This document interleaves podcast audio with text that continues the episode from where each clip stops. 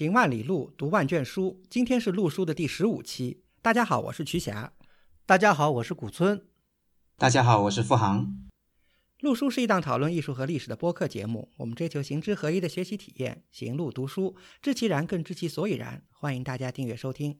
陆书节目也会在喜马拉雅、网易云音乐、荔枝 FM 等收听平台上同步。我们诚邀您参加陆书的会员计划，您的加入能让我们行得更远，读得更多。有关会员计划的详情，请访问陆书八八点 com 斜杠 member。呃，今天我们这个节目呢，非常高兴请来了我们的一位老朋友付航，来跟我们聊一聊。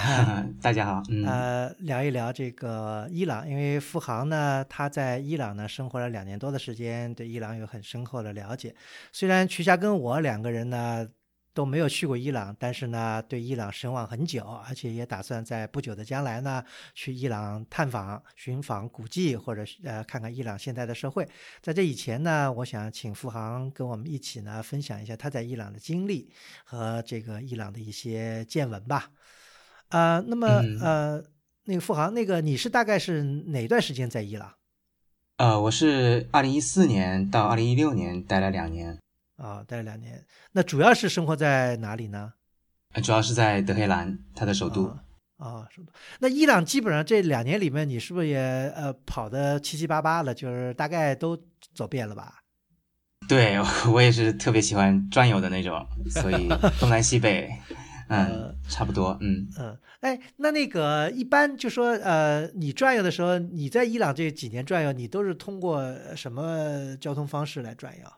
嗯，它有一些近的地方，像库姆，像伊斯法罕，你从德黑兰开车过去也挺方便的。但有一些比较远的，像设拉子或者苏萨，你得坐飞机过去。OK OK，啊，然后再再在当地再再租车。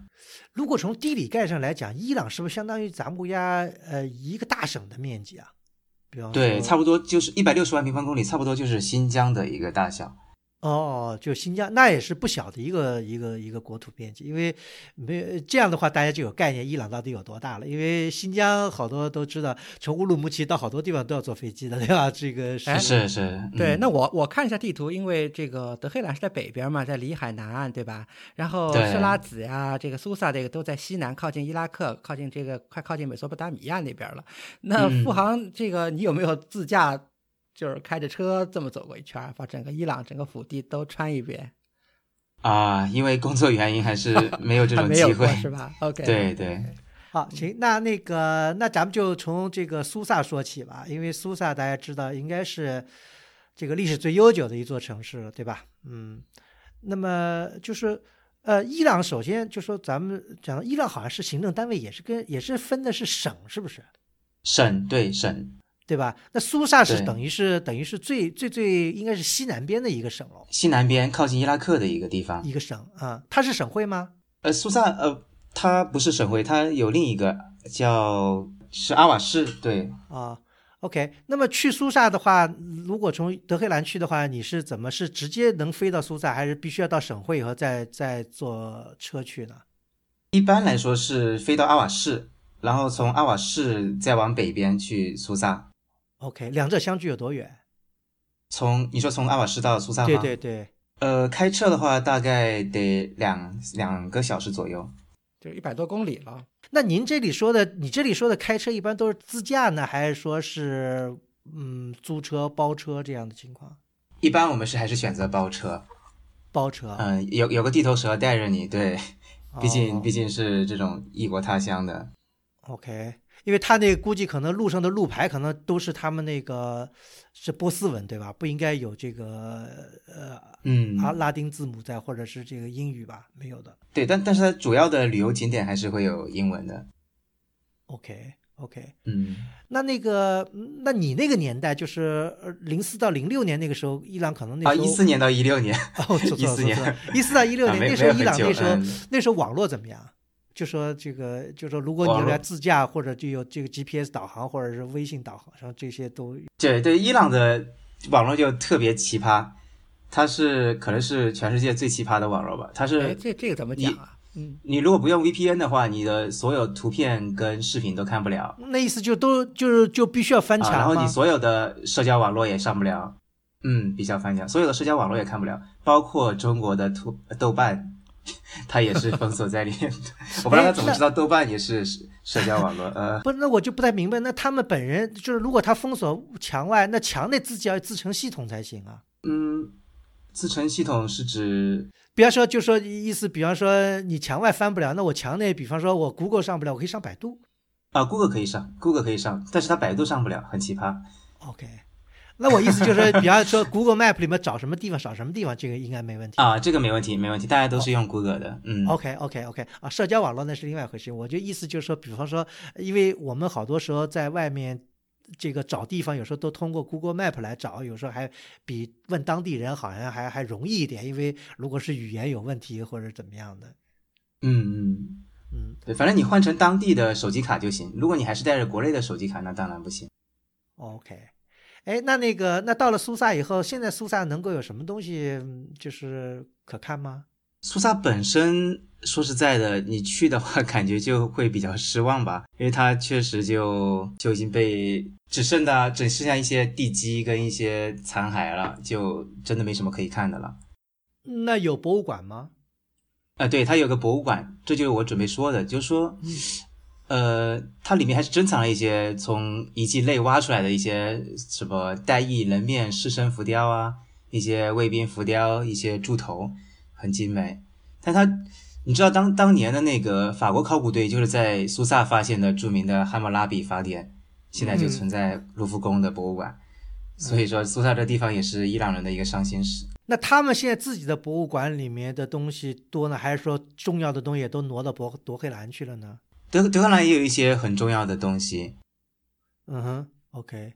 嗯，那就说基本上就是说到了苏萨，就是平掉一下旧址，实际上这个地面遗存已经是所剩无几了，对对，就没什么看头了。嗯，那如果如果要给你五颗星，你建议到苏萨去算几颗星呢？这这个这个地方就是必须要去的吧？这个很难，但我那那我只能给两颗星了。如果它就它本身来说，对本身来说只有两颗星吧。对，因为我建议富航先把这个苏萨是哪个时期的这个首都啊，这个遗迹先给大家，先我给我们听友这个这个这科普一下啊，这个不然你们一下子马上就在讲遗迹是什么时代的，大概什么年代，大概有什么特色？嗯，啊，苏萨的历史还是蛮悠久的。苏萨它，而且后来在那个曼阿契美尼德王朝，也就是波我们知道的波斯帝国的时候，当过它的东宫，跟波斯波利斯是并称的两个首都。嗯。阿基美尼德之前呢，就是阿基美尼德之前，他做过埃兰的重要的都城。刚才讲到的《汉谟拉比法典》为什么会从两河流域跑到苏萨去呢？是因为就是埃兰，埃兰攻占了这个巴比伦以后呢，就把《汉谟拉比法典》当做战利品运回了苏萨。嗯嗯。完了，在苏萨后来埃兰后来这个埃兰不是又被波斯就被这个阿基美尼德给灭了吗？等于这个东西等于又归了这个阿基美尼德，所以也还在苏萨。所以这个等于是一个属属于是个战利品。傅，你刚才说，就说如果我刚才给了你五颗星，你就给了两颗星的意思，就是说现场观感并不是特别好，但是历史意义很丰富，对吧？嗯，对对对，那当然，嗯，所以说这个就必须大家要这个做好很深厚的功课，比方说，包括刚才我们提到《汉姆拉比法典》的这个来龙去脉，大家都搞得很清楚，以后去那估计才有感觉。嗯，是。那那你刚才说的那个苏萨是原来的东宫，那么就是意思就是说它冬天的气候应该比较好了。对，你看地图上，它比波斯波利斯还是要更南边的。嗯，那你去的时候是什么时候呢？我去的是今年三月份去了一次，之前还去了一次。一般也大家都是冬天去，冬天去比较好。呃，大概什么样的气候呢？它夏天估计得要五十五十度左右。这么热啊？是特别热。哦，OK。哦，那其实刚才富华也提到了这个博斯波利斯，那博斯波利斯就是夏宫了。嗯嗯。那因为波斯波利斯那是一个呃是非常盛名，我估计可能如果在伊朗的话，应该是排到 number one 的一个这个旅游知名度高的一个一个地方吧。就我这个我倒不太认同，我觉得伊朗人自己可能不把波斯波利斯当做 number one 的旅游吧。我，我只是外国游客。这样，我我的我的意思就是外国游客。OK，嗯嗯嗯嗯，那个富豪是这样吗？嗯伊朗，我觉得波斯波利斯对伊朗人来说也是最重要的。哇，是吧？OK，是当当然，现在他什叶派有两个圣城在伊朗，对吧？一个是一个是库姆，一个是马什哈德，这个对于他们信众来说，当然是非常非常神圣的一个地方。嗯，但宗教含义跟旅游咱们是两个不同的这个对概念。就对普通的、更广泛的伊朗人来说，嗯、波斯波利斯斯是他整个伊朗血脉的一个一个重要的一个象征呃，对嗯，我觉得这个我我要后面跟付航多多探讨，就关于 波斯的这个遗产对于今天的伊朗人的一个感受，这个咱们呃放在这个后面再来这个深入探讨啊。呃哎，，但是其实讲到苏萨和波斯波利斯，我觉得还有一个可以跟大家这个分享一下、提一下。其实大家呃，富航你知道不知道？这个波斯波利斯这个名字，其实听起来其实不太像是原来这个伊朗的波斯语，其实它是一个这个希腊人的对对，我看看过。这嗯这个这个这个叫法，而且更搞笑的是，这个原来希腊人就是至少在亚历山大东征之前，把那个阿基美尼德灭掉之前，我我看到一个说法，我不知道准不准确啊，说当时希腊人原来只知道苏萨，都不知道波斯波利斯。结果大军过去了以后，才知道有波斯波利斯存在，而且居然比苏萨还更加雄伟、更加壮观。我觉得这个也是一个嗯挺神奇的事情啊。是因为苏萨它本质上有点有点是属于两河流域的文明的一个范畴，嗯，嗯所以它嗯跟整个希腊的接触会更加频繁、更加广泛多一些、啊更宽烈。嗯对对对，因为当时的波斯对他们来说，可能就相当于现在中国是一个比较神秘的东方帝国吧。嗯哼，呃，但是我觉得这个阿契美尼德，我觉得怎么说？现在咱呃就是在如果看呃伊朗通史的话，一般都把它叫做波斯第一帝国，对不对？嗯，对，啊，嗯、很有意思。阿基美尼德其实就我自己本人来说，对阿基美尼德的了解很大一部分是从 从一个侧影吧，就不是正面去了解他，而都是从这个对希腊。在小亚或者是希腊半岛、波西呃希波战争呀这些方面的一些侧面了才了解到许多这个阿基美尼德的这个这个这个历史啊。古村老师，你说是不是这样？嗯，对，因为是这样，因为这个听我们节目的这个听众也要注意到有一点啊，这个我们今天跟那个富航聊的这个波斯啊，其实或者伊朗啊，其实是一个很庞杂的一个概念，学界都有很多的争论啊。比方说波斯到底代表什么，伊朗到底代表什么，对吧？或者怎么样，这个有好多，而且这段这儿的历史呢，呃，跟我们比方单呃讲到我们的中国的传统历史还不太一样，这儿的这个民族混杂跟这个。纠葛是非常复杂的版，这个每个帝国的版图的 shift 也是非常多的。对呃，对，这个是你中有我，我中有你，是非常复杂的。而且对我要我要补充古村老师一个这个一一下，其实啊，就是说从阿契美尼德开始，就是从他开始数帝国的时候，他已经简单多了。在阿契美尼德之前还更为复杂，因为对很复杂，对，非常复杂。因为我我我就嗯讲过一个亲身的一个体验啊，就是我在这个 Penn 不是修课嘛，然后呃先把这个两河流域的早期王朝修完了，然后我们那个老师呢又是这个伊朗的一个大拿，然后他要开伊朗的早期的这个课，然后后来我了了解了一下 Celebrus，呃一个学期的 seminar 讲完才讲到公元前一千五百年，离我最想知道的阿基美就现在还差一千年，哎呀，我想算了。就雅雅利安人都还没进入这个伊朗高原。对，所以这个整个就整个就放弃了，所以就说明那个地方真的是在古代历史也是一个大舞台，而且在伊朗，因为它正好好像也怎么说呢，也算是一个呃草原民族和南方各地的各个民族的一个十字路口吧，所以相对非常复杂啊、啊。对，不是，我觉得是这样，就说，因为我这让我们想到一个什么问题呢？就前一段时间不是这个网上有人在讨论这个中国的夏代的问题吗？就是做个比方吧，啊，就说其实哦他们那个地方好多发生的事情比夏代还要早。呃，就是就是这样一个比较，而且而且做考古发掘或者怎么样，就是他们那个地方，比方因为那个瞿霞，你们学校不是这个以这个那个地方为发掘，就考古系在那发掘很多。呃，上次我记得印象中好像公元前就是出距今五六千年前的东西，现在都有很多，而且这个很很成型的东西发掘出来，这个那个地方毋庸置疑应该是人类文明，是整个人类文明的一个摇篮的一个最早之一吧，嗯嗯，最早的一个地嗯方，就是说从现在有器型来看，比方说呃他们可能算是比较早的进入到了，比方说呃青铜时代或者怎么样的，我觉得这应该是呃毋庸置疑的，因为比方说有人说中国的铜的冶炼也是从这个西西边传过来的嘛，啊，青铜西进说，对对对对所以这也是呃，当然没有定论，学界有很多的这个，所以说呃，我也这样这个提醒大家注意，就是我们说出来的也都是看的别人书，就就是说这个地没有一个就是定论在里面，就历史是怎么样一些，这里面很复杂，就说要让我们 一一一言蔽之说清楚也是不太可能的。所以听了这我们这个节目，我觉得能够激发起咱们会员能够有好奇之心，多去研究这样的历史，我觉得我们就就就特别高兴了。但是如果要从 听我们这节目想把这东西都搞清楚，那是不可能的。哎，但是至少到了哎阿契美尼德，到了波斯第一帝国历史开始，它的艺术也开始渐渐的有一条比较清晰的这个脉络了。对，嗯，哎，刚刚你们讲到伊朗跟波斯，能不能让我在这里就是嗯嗯区区区分一下这两个概念？因为可以啊国内大部分人其实都是把这两个相交互的说。好，嗯，雅利安人大概是在两千三千五百年前从中亚地区同时进入到伊朗高原和印度河流域。嗯伊朗这个词的意思其实就是雅利安人的后裔。然后这一支雅利安人在伊朗高原就很快创造出了灿烂的文明，特别是在公元前十一世纪产生了人类第一个自觉性的人创宗教，叫做就是我们知道的拜火教，嗯索罗亚斯德教，也可以叫做祆教。嗯嗯，然后再过了一千年，然后才是阿契美尼德王朝。其实整个雅利安人在在伊朗高原生活了将近一千年之后，然后才产生了这个，所以其中有一千年的历史。呃，其实它是各个可以说是王国重力的一个一个时代吧。嗯，那我那我想问一下，就是说，呃，波斯跟伊朗这两个名词的内涵有说不同吗？就是在今今天的伊朗用的时候，嗯，其实伊朗人自己也就这么用，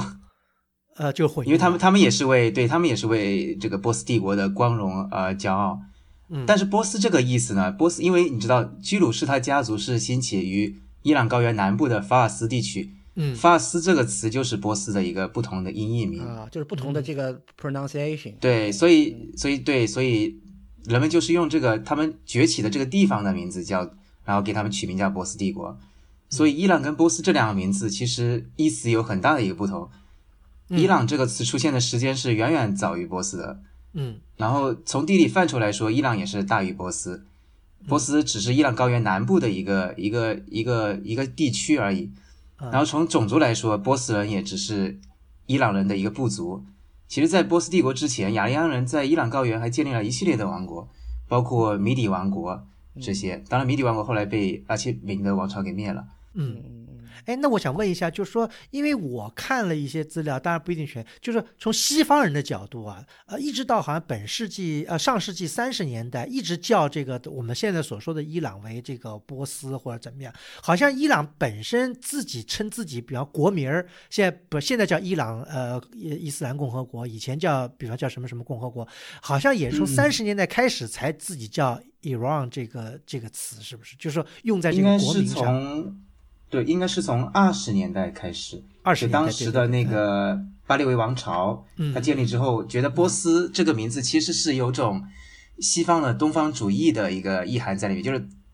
就是西方人这么这么看待他们，嗯他们这块地方叫做嗯波斯。你刚才讲到，就是说二十年代的时候，这个伊朗主要认为这个波斯可能这个含义比较狭隘，有带有西方的这个中心主义的色色彩，所以呢，他们就等于把国名儿就等于好像改成了叫伊朗，是不是？对对大概是这个这样一个情况，对吧？对对对，那就就听你这么说起来，就说伊朗这个词的内涵要超过波斯，是这意思吗？对对对对对 OK，无论是从人种的包含上，还是从历史的跨越上，都是超过了这个波斯的这个嗯，还有地域的范围，嗯 OK，还有地域的范围也是。对啊，所以为什么阿契美尼德叫波斯第一帝国，而且以后又著名的这个希波战争啊？其实希波战争公元前五世纪，对吧？其实早在公元前就是阿契美尼德刚兴起的之初。这个以这个居鲁士二世就是居鲁士大帝吧，当时就已经开始向西攻略，其实就把希腊世界占了一大部分了，除了这个现在的希腊本岛没占，他们基本上都、嗯都都搞定了，而且还把埃及和和这个北非利比亚那儿也都给占了。嗯，应该嗯说他们好像是算算是第一个横跨欧亚非的一个大帝国吧。对对对，不过我想问你，就你第一次到嗯波斯波利斯去的时候，你是什么样的一种感觉？其实也是有点失望。啊，因为它它也它也是成为一个废墟了，就跟你因为你在中国看到的那些主要的一些遗迹还是比较完整的吧，像故宫、长城这种，大家看到的是一个完整的一个东西，但是波斯波利斯就嗯就一片废墟。你比如说中央大厅七十二根柱，那只剩十三根柱立在那儿，就蛮还是蛮惨的。嗯嗯，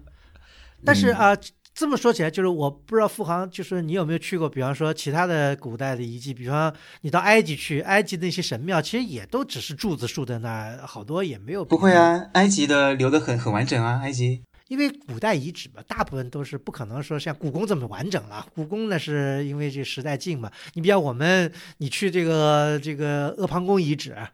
那你不就看了除了除了除了土堆啥也没有，对吧？你只能歪歪歪歪起来还。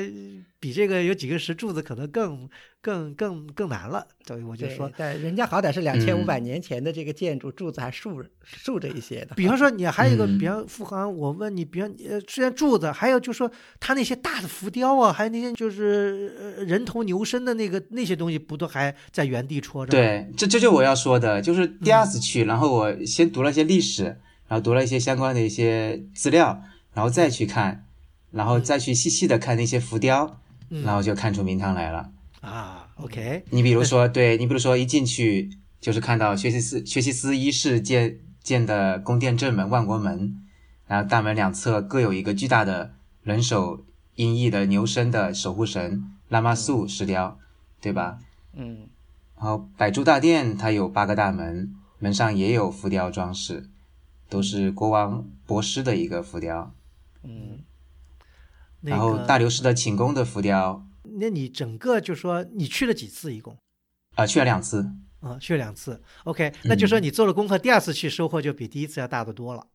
对对对对，嗯嗯嗯，是啊啊。而且最重要的就是说，你你知道整座宫殿它地基它是凿石凿山路而成的，也就是说高约二十二米的石头地基，它就本身就是山体的一个部分。嗯，这个就你如果知道这段。这个历史的话就比较惊人了，对，因为它这个完全等于就是说从石头上开出来的，对对，嗯，就像我们在印度看到那那几个那几个埃罗拉石窟从石头上掏出来的一样的哦，是是，嗯，那是厉害。那那个哦，讲到这个了，我就想问一下，那个我当然是对伊朗来说，其实我是 relative 的小白。啊。这个刚才讲到的那个居鲁士的墓是在波斯波利斯吗？不是在附近，离得很近，离得很近。对对，一般大家如果是租车，就一般这几个都一起去了。还有另外一个就是波斯的帝陵，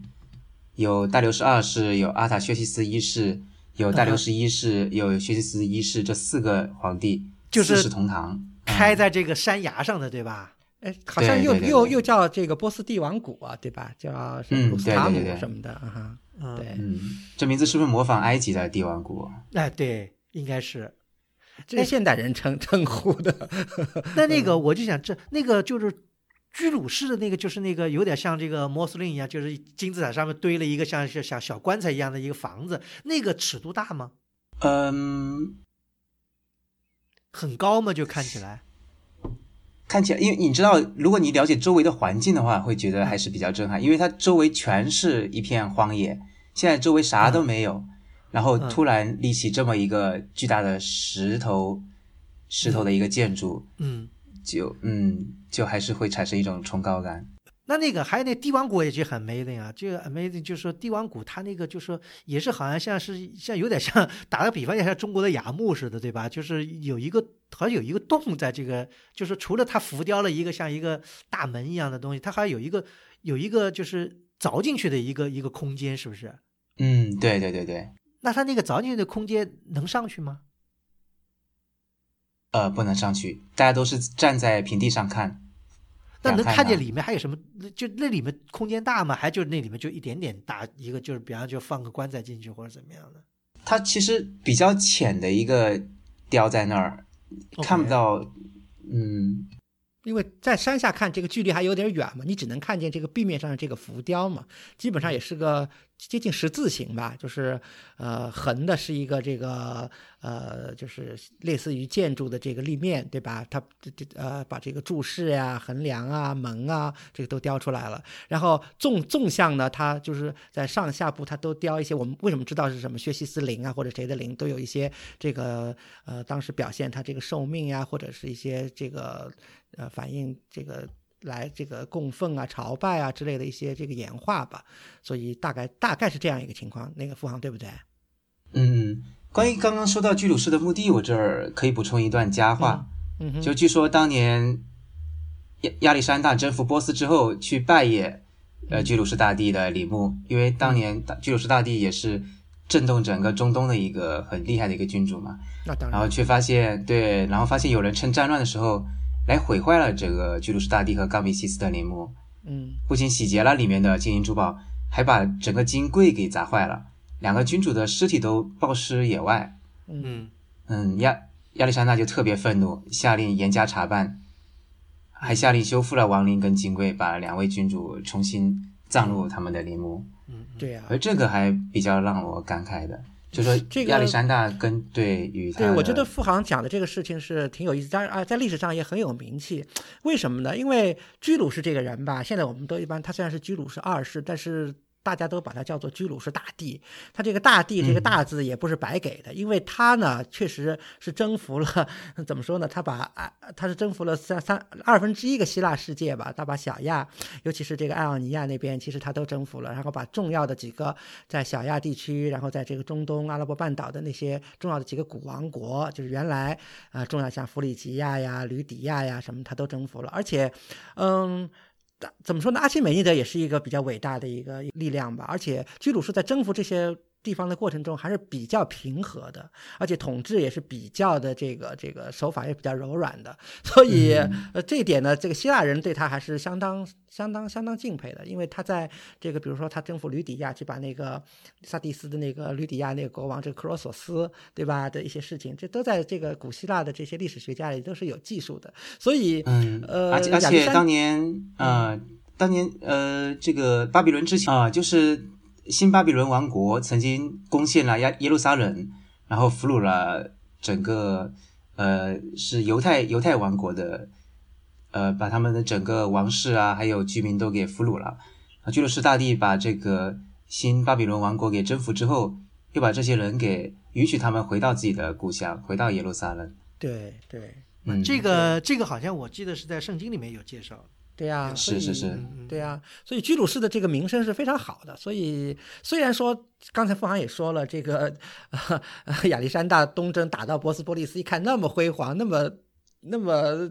luxury 的这么一个宫殿，然后里头堆满了财宝。据说当时把波斯波利斯的财宝财富运回这个西边啊，运了好几个月，而且这个城市呢也基本上是后来毁掉了。但是呢，是据说是就是被亚历山大给下令烧毁的。对呀，对呀，对呀，但是这对为了报复当年，对对，报复当年波斯波斯人把雅典神庙给烧毁。这个当这个我相报何时了？嗯，但但是雅典神庙包毁烧毁呢，是当初波斯人说是报复雅典人那时候把萨蒂斯的这个神庙烧毁，这都是这都是 一报还一报的。对，嗯。但是至少从这个阿基美尼德看，他这么一个庞大的帝国啊，其实他的这个文化也是挺兼容并蓄的。其实就从刚才富航说的那些这个陵墓的这个几个帝王陵墓的这几个特点就很有意思。因为居鲁士自己的一个陵墓，对吧？就是坐在一个高台上，然后他的这个石棺，这个是在这个地面以上的一个很巨大的这个石棺。然后后面几个又是以崖墓的这个形式。其实，呃。根据他的那个年代啊，其实追本溯源，其实都能在怎么说呢？都能在西方找到一些他们的原型啊。比如说雅木特别有名的就是这个小亚的这个吕基亚人，对吧？就是克桑托斯啊，这个皮纳拉那边这个的吕基亚人，他们这个有大量的这个雅木这种形式，而这个居鲁士的这种这种形式的这个陵墓，这个就和希腊人的真是太像了。而且我们现在哎。富安，我们现在去看，好像只有那个高起来的那个棺椁部分，就是那个部分还在。其实原来看老照片的话，而且根据发掘的话，它周围还有一圈类似于希腊式的那种像柱廊似的围成一个空间。这个，但是现在现在这个好像基本都没有了。就是富航波斯波利斯是在今天的色拉子的附近，对不对？对对，在郊外。在郊外，那就是说，就是说，我们只要到色拉子完了，就是可以就很近就到波斯波利斯了。对对对，一般是从色拉子，然后通过当地的那个酒店吧，然后租车。嗯，大概多远？包包包一天啊？嗯，包一天，大概一个半小时，大概就能就能到。嗯，就能到了啊，包一天车。那么去那就大概一天时间够吗？对，我觉得绰绰有余。如 如果你不是像专家一样细细的看的话。一天是绰绰有余的。那一天基本上就是你，你给我讲讲，就跟我们讲讲，就一天能就说看波斯波利斯完，再看那个居鲁士墓，再看那个啊帕萨嘎，嗯嗯，然后再再看呃波斯蒂林，嗯，要要回来还还能看一下设拉子。设拉子的市区里面，其实可以重点看一看哈菲兹和萨迪两位诗人的墓园。这两位都是伊朗伊斯兰化以后最重要的几位诗人之一。萨迪写过《果园》《蔷薇园》。哈菲兹他的影响在伊朗是尤其的大，被称为伊朗抒情诗的高峰，在伊朗呃几乎人手一本哈菲兹的诗集，有说法说是销量仅次于《古兰经》。哈菲兹他的诗他是以含义抽象、模棱两可著称，所以很多时候人们是把他的句子做算命用的。我就曾经在哈菲兹陵墓前面遇到一个一个占卜者，付点钱，然后他诱导手里的鸽子从一堆的挂书里面叼出来一封。这个这些挂书都是用哈菲兹的诗歌写成的，所以叼出来的这个这个挂书，它的挂词你可以根据自己的理解做多重的一个解释。那么波斯波利斯就说，它现在作为一个应该是世界文化遗产，对大家开放。呃，平时去的人多吗？还是季节上就是因为它是挺多的。阿契美尼德王朝它有四大都城：波斯波利斯、赫格马坦内，也就是哈马丹、苏萨，还有巴比伦。号称春夏秋冬四都，但也并非绝对一到换季就换都。呃，春分的罗鲁兹节的时候是绝对在波斯波利斯的，其他时候就未必在其他三个都城。现在居鲁士的陵墓所在地帕萨嘎德，在居鲁士大帝的时候做过都城，但居鲁士死去之后就废弃了。因为希腊人就知道苏萨，对，希腊人只知道苏萨，都不知道波斯波利斯。那你去的时候，这个地方气候怎么样？就是什么时候是最好的时间去啊？嗯，呃，还还是还是稍微，因为它它比较偏南边，然后整个伊朗的气候是比较热的，所以最好还是在比如说秋天或者呃春天过去会比较好。OK，嗯嗯，那还有什么？哎，其实说到对，说到这个波斯波利斯有它的浮雕，我想我想详细的讲一讲。OK，对，其实特别推荐大家认真的去研究一下它的浮雕，我觉得。是等于是中东古代中东的一个一个可以说是民俗博物馆吧。嗯，为什么说是比如说，比如说中央大厅它东侧阶梯的浮雕，它雕了二十三国的来使，分别是米底、埃兰、亚美尼亚、阿利亚、巴比伦、吕底亚，有个称呼叫做所谓的四海朝贡图。嗯嗯嗯，展现了这三二十三个国家或者城邦的使臣向号称。全部大陆的君主大流士一世进贡，然后他们这些进贡队伍又穿着不同的衣衣裳服饰，然后拿着不同的贡品，嗯，啊，展现那个时候各个民族他们的衣着的风俗，还有生活的一个风貌。嗯哼，我是想说，看着浮雕的时候，因为我后来我们不是去印度的那个威尔士王子博物馆吗？看到亚述的一个浮雕，我就总觉得好像这两者是不是有一点的那么传承关系？那当然有传承关系了。对，因为其实是专家，哎，对，我不能说是专家，也就是了解一些吧。因为这个肯定是从亚述这个继承过来的，因为从它的这个宫殿的形式，从它的浮雕的形式，甚至从它的一些。具体的一些表现的方式，比如说这个人物之间的关系啊，人物的造型的表现啊，甚至包括那是大拉马苏，对不对？这个叫 Buman，有人叫 Buman，对吧？就是像牛和人的这么一个结合的形象，这个完全基本上都是 copy 了这个这个亚述，当时这个在对。比如说这个尼姆拉德呀，这个阿什纳瑟普二世当时代的这几个这个呃科尔萨巴德啊那几个大的宫殿，如果我们现在去看，当然了，现在原址看不到太多东西，因为两河流域保存的不如这个 波斯波利斯好。但是呢，呃，现在如果在北美或者是欧洲的一些大的博物馆呢，基本上还能看到大量的这样的这个这个这个遗物吧。哎，那讲到这个，我就有个疑问了，就说，既然北美，因为这个波斯波利斯发掘是这个西方人去发掘的嘛，他们肯定拿走了好多东西。那当然了，这个就父皇，你在原址看的时候，你会觉得有一种敦煌的感觉吗？就说敦敦煌的敦煌不是有好多被被切走了，被被切走了？对对对，因为他现场本来就支离破碎的，我我也搞不清到底是被西方人拿走，还是他是被当年的亚历山大给烧毁捣毁的，就。也很难讲了，就他们当地就说没有一个，也没有一个具体说明，就说这个东西是，比方说这是复制品，原物已经在比方某某大博物馆，就没也没有这样的这个说明了。嗯，其实你你们哦，我们在那个卢浮宫的博物馆里面可以看到很大的那种，对啊，对吧？那个对对双呃双马的那个那个柱头，嗯，对。对，因为这个在西方很多主要的博物馆都有，美国的也有，这个对对，卢浮宫也有，对，这个怎么说呢？这基本上都成为美国一些大的。博物馆的一些标标准配置，就是不管多少吧，总有一两件来自波斯波利斯的这个重要的这个这个建筑构件也好，或者出土遗物也好，就是不知道当时。所以我也觉得当初就是说有多少，就是说，因为听付航你这么讲，好像当地还留了很多，对吧？这个这个。嗯，对，像中央大厅现在还留着十三根。对啊，不仅十三根，而且就是你说那个浮雕壁画，还有那个就是徐霞刚才讲那个 Bullman，就是那个人人头牛身。五条腿的一个银翅，对对，这样的这个波斯波利斯是当时的一个一个热点吧，啊，比如说像这个像美国，像大家都是名不见经传，比如说像辛辛那提的这个美术馆，它也有几块波斯波利斯的浮雕，比如说像觐见的人物啊、朝奉的人物啊，它还有，其实它还很有意思，它还出了一个金棚，是上面还有大流士的这个铭文在那，就写的是大流士。一世，嗯，都非非常这个了不得，而且就像它的这个造型的形式一样，其实它也是传承了这个中东那些古代文明的一脉相承。它也是那种裂瓣纹的这种凿出来的那种这这种这种纯金的一个一个大盘子。所以这个波斯波利斯的这个阿奇美尼德的这个金银器啊，在就是也也算是这个伊朗古代艺术的一个传统吧，出土的非常精美。所以我也就没有做过仔细的研究，我就很好奇，它是它是近。一百五十年之内出土的呢，还是那个时候就被亚历山大拿到了西方去，然后以后再慢慢的传承下来呢？所以这个也都是一些谜团啊。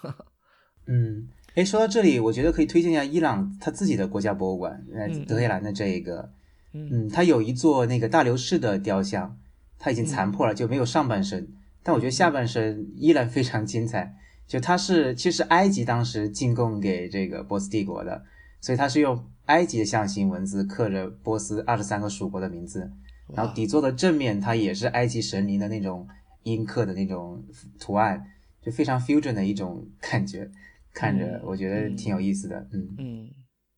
讲到这个，待会儿可能专门这个要请父王介绍一下这个德黑兰那个国家博物馆这个整个的一个概况吧。这个因为博物馆肯定是我们这个看点。非常重要的看点之一啊，这个我还有一些问题要待会再问那个富航。那么咱们再回到这个波斯波利斯，就是波斯波利斯，就说呃，你就富航，你觉得这个还有什么让你觉得印象很深刻的？就刚刚讲的那个中央大厅的那个铸鼎石雕，我觉得可以再再补充、再详细讲一讲吧。嗯，对，它每个铸鼎的它的石雕单独是用整石雕成的。然后雕像是成对的动物，有牛啊、狮啊、马呀、神鸟，嗯嗯，然后头部都分别的分别朝向前或者朝向后，每个石雕都重达十四到十五吨，嗯，这现在大家也很难搞清楚这十四到十五吨这个是怎么运到这高达十九米的这个石柱上面的，嗯，相当可观。因为这个讲到这个石雕，因为这刚才付航你也讲了，就是这个对印度就有。直接的影响，对吧？因为咱们在印度看到一些类似的，比如印度那个就是咱们石窟的那个呃窟檐下面那个柱子那个头，好多就跟这个这个波斯波利斯这个石石柱头的那个形式很相近。而这个东西可能转转的，可能因为瞿霞也论论述过这个问题，就是这个随着佛教传入中国，这些东西又带到了中国来。就这种间接的影响啊，是挺有意思。那么就说主回到这波斯波利斯，这个是他的，就是瞿家这是他的原创吗？还是说他还是受到了更呃，比方埃及啊，或者是别的地方的一些文化影响？因为因为这个波斯帝国是一个大帝国嘛，它的文化的这个融合性很难说是原创，因为它。因为怎么说呢？我们如果讲这个古代世界啊，尤其是在公元前一千年以前的这个这个古代世界，呃，我们中国黄河流域、长江流域是自成一个系统，葱岭以东的这么一个一个系统。然后其实大这个，我觉得主要的舞台就是这个这么多民族、这么多文明交融，包括从西从西边到北非埃及，东边到这个印度河流域，他们那个是一个交往非常频密的一个大舞台，已经有了两三千年。的一个一个重要交往，所以其实我们在阿基，尤其因为是波斯第一帝国以后，阿基美尼德统治这么大一个范围，它早期它就有很多影响，所以我们可以看到它的艺术形式都是有有来自埃及的影响，甚至有来自这个希腊的影响，有来自小亚的影响，也有来自两河的影响，都是非常多的，有很多蛛丝马迹。所以为什么说到在阿基美尼的之前，很多东西你看的还不是很清楚，大概就是说和。可能他出的当时的一些 objects 和这个两河美索不达米亚的东西可能更接近，但是到了阿基美尼德，你看阿基美尼德的艺术真的是非常的清楚了，就是说很多很多的这个源流，然后融合在一起，这横向比较一下，就有点像我们的这个元代这个大帝国这种感觉似的，因为它真的是一个囊括了大量的这个古代文明，而且都是相当成熟的古代文明的一个这么大一个帝国，产生了这么这么伟大的这个艺术，嗯。嗯，哎，所以这里正好有个疑问想请教，就是说，咱们讲一般讲四大文明古国，其中其实没有包括波斯帝国，是不是因为它其实就是受到两个流域的文明的影响太重，它不算一个独立的一个起源的一个文明？因为可能讲四大文明古国，可能都讲印度啊，讲我们中国黄河文明，讲这个两河，再讲埃及，可能都要把这个年代 要往前推吧，因为阿契美尼德还是有点晚。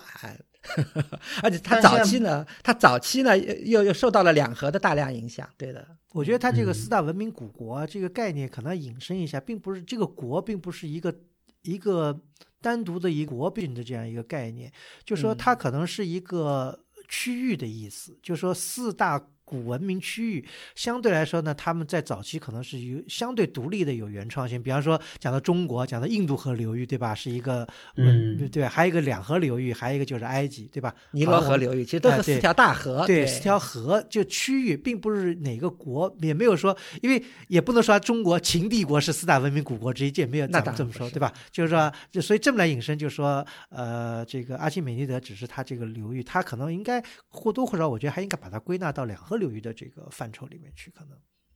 就是当然，现在古代也也不这么分了，两河还是两河，然后伊朗高原还是伊朗高原，对，嗯嗯嗯。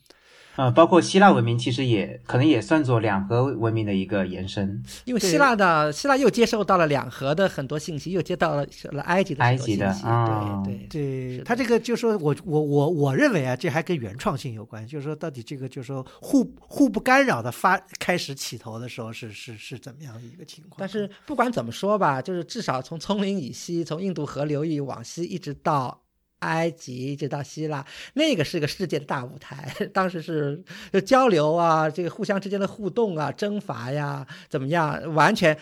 这频密程度完全超过我们的这个想象的。这个主要就是说，你看亚历山大到哪就到，就基本上这些地方都能在古代社会能够融合在一起。这个 亚历山大大帝东征，基本上就就把古代社会那时候的极限已经，就是那边就大家能够融合在一起。我我要补充一下，古东老师应该再加。引号古代的文明世界，就是西方人当时他们认为，就是他们在这世界观念还有一种文明世界，因为北方还有好多蛮族嘛。嗯，对。哎，那那个讲到这个，就波斯波利斯，呃，咱们刚才不讲过，就是呃，在伊朗高原产生了，其实是人类比较应该说是最早的一种成熟性的一个宗教，就是呃索罗亚斯德教，对吧？就也叫叫拜火教。那么这个在波斯波利斯看见有拜火教的遗迹吗？嗯，有。有，对它其实它它是有很多地方会有雕刻一个叫做法拉瓦哈的一个一个一个浮雕，然后它其实这个这个浮雕就是拜火教主阿胡拉马自达的一个化身。OK，那就是等于就是那个在家他的宫殿里面也清晰的把他的这个宗教信仰的这个东西也反映出来了。哦对对对，当时拜火教就是他的国教。嗯，因为讲到这个就拜火教，因为我们下面讲，其实伊朗的这个就是或者应该叫咱们咱们统一一个 term 就用伊朗吧，或者不用波斯或者怎么样，就是现在这范围就拜火教的历史很长，而且一直是作为这个。等于他们第一波斯帝国也好，后来也好，作为一直到这个阿拉伯征服以前，都是嗯这个对正统性的一个宗教，对吧？对对，嗯，那么现在这个宗教，它在伊朗的这个遗迹还可看的很多吗？不多。不多。呃对它本身现在应该只是伊朗本土只剩下两万五千多名的拜火教徒，而且每年还在减少。嗯嗯，然后大家现在主要去对主要去朝圣的地方就是在呃亚兹德它郊外的一处叫做呃查克查克的一处圣殿。嗯，好说那个古村里面还都是这个聚居着这个拜火教的呃教徒吗？嗯，对，它是它是有一个聚集区的。嗯，OK，那那个就是呃拜火教，因为我们刚才讲到，就是说，因为我看了一些资料，就是说。呃，很有名，大家讲到有个什么寂静之塔，或者叫什么，就是那个现在还有吗？就他们等于从事这个就是天葬的这个天葬，对对对对那个您去看过吗？呃，那个那个我就没去看了。那个在也在这个就是这个 Chuck Chuck 那个这个村子这边吗？嗯，它它也是在亚斯德的一个周边。也也也在亚斯德的周边。OK，嗯，因因为我看好像就是有些这个网上有些新闻说说好像什么世界最后一个什么呃拜火教的什么什么据点什么的，其实当然我觉得并不完整，因为其实拜火教后来在以后他们很多人因为受到了这个宗教迫害，他们就迁居到了这个印度，对吧？在印度这个咱们去的孟买那个地方，就聚居了世界上最多的这个拜火教的这个教徒，等于就他们在印度叫帕西人，帕西人实际上就是就是波斯人的意思，对吧？嗯，对，Pasi 发 Pasi，嗯，对对，那就是反过来就说，呃，因为我你不在印度，你后来也去拜走访了他们这个帕西人的这个拜火教的这个，就是你也去了这 Chuck Chuck，就是你有什么勾连吗？嗯，还是有一些变形的。嗯至少这个咱们在孟买看见的那个这个帕西人的这个这个神庙，我觉得还是很有意思的。这个大概也是一百年前建的吧，大概完全是一种所谓的波斯复兴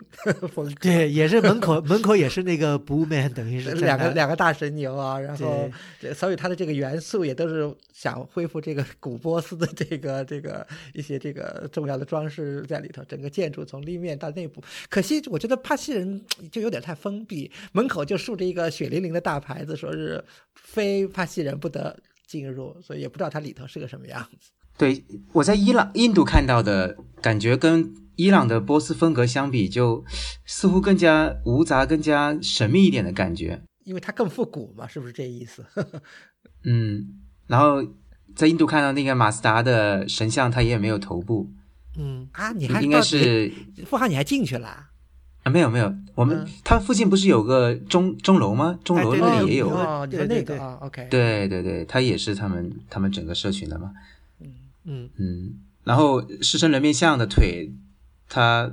应该不是五个，要么就是后面修的，要么就是当地化了。嗯，对他那个比较简化了一点。对，那就是我很、嗯我很好奇，就是说你在印你在这个伊朗，你看到的这个拜火教，是不是只有你讲 Chuck Chuck 这个地方看见有，还其他地方有痕迹吗？拜火教徒，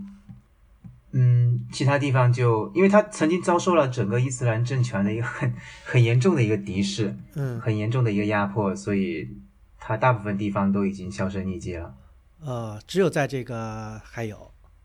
嗯，对，一个比较小的一个社群。呃，那现在具体还能看见什么？因为我在网上看到，就是他们有很多人去哪里，就看见山洞里有一个这个长明灯一样的一个火种在那里，对吧？呃，说是好像对，呃，除了那以外，还有他们，比方说你刚才说的寂静之塔，呃，或者还有什么神庙什么这些，还有什么可看的吗？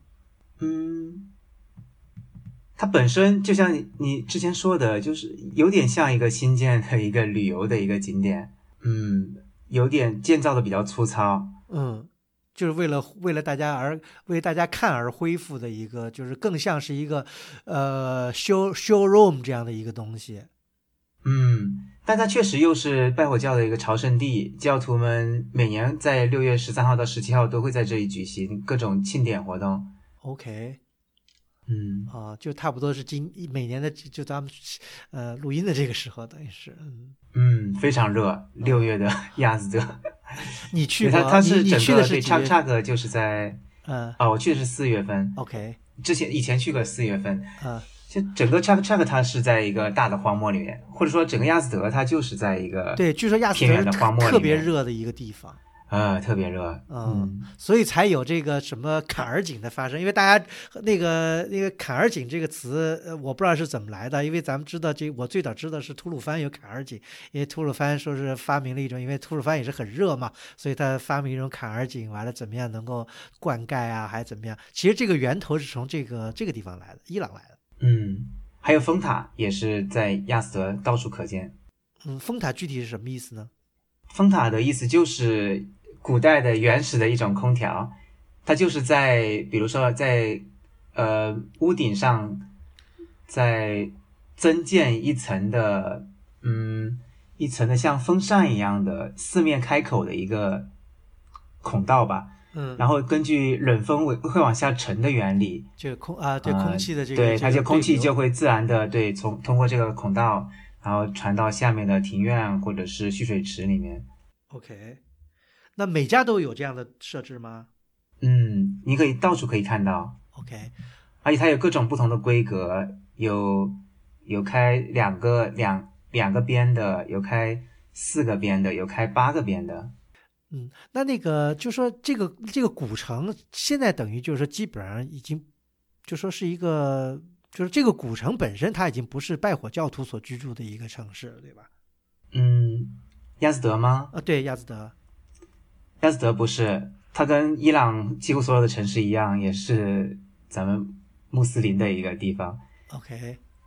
那嗯它这个除了刚才您讲的这个坎儿井风塔，这个属于民居类型的东西，它就是其他的看点呢？因为如果去那儿为了看 Chak Chak 的话，肯定要先到这个亚亚兹德，对吧？对，哎，你知道我曾经跟朋友们做过一个调查，嗯，就是大家最喜欢伊朗哪个地方？嗯，那百分之九十的人会选亚斯德。哦，是吗？这个那等于就是我本来想给你一个评分标准的，就说如果 不用了。就说这个还是很受好评、很有特色的一个对。对对对 OK 对对对，大部分朋友都会选，因为它它大概，嗯、现在其实现在伊朗的大部分城市都是我们在世界各地能见到的那种所谓的现代化的城市，高楼大厦，然后车水马龙，对吧？嗯但是亚斯德它是比较特殊的，它是有还有保留着很很古老的蜿蜒曲折的小巷子，还有林立的风塔，还有辉煌的土砖的一个街道。嗯，然后你可以在里面，特别是在老城里面，你你可以转悠一天，然后让自己彻底的迷路，嗯，嗯或者在在路旁找一个咖啡馆儿或者茶馆，喝着红茶，嗯这个特特别惬意的感觉。而且它它很很有意思的一点就是，呃，它有些地方你可以爬上屋顶，你可以就像寻宝一样，你可以在整个古城里面，在弯弯曲曲的这种迷宫一样小巷子里面，然后你不断的寻找哪些地方，比如说城墙塌了，然后形成一个小斜坡，然后你就爬上去，然后就能爬到屋顶上。然后它很多屋顶又是连在一起的，你在上面走就感觉好像从第二个层次俯瞰这个这个可爱的小城。嗯，听起来挺有意思的。嗯，嗯，那就说这个城市有没有被过度的旅游开发，比较像平遥一样呢？呃，对，现在是有这个问题，因为大家太喜欢它了，现在也是，嗯，商业化气息比前几年要浓了一些了。OK，那那个你说是一个小城，就说他就说这个城市规模不大了。不大不大，哦，那那如果我还是问这个问题，打分的话，五颗星给几颗星呢？嗯，我给四颗五吧，四点五颗，因为它它确实这几年商业化有点有点有点越来越演越烈的一个趋势，大家要去要抓紧去。OK，嗯。那那个呃，这个咱们讲到了这个就是拜火教，那么因为在这个这个整个讲的伊朗的这个历史啊，我当然我这可能也是有点这个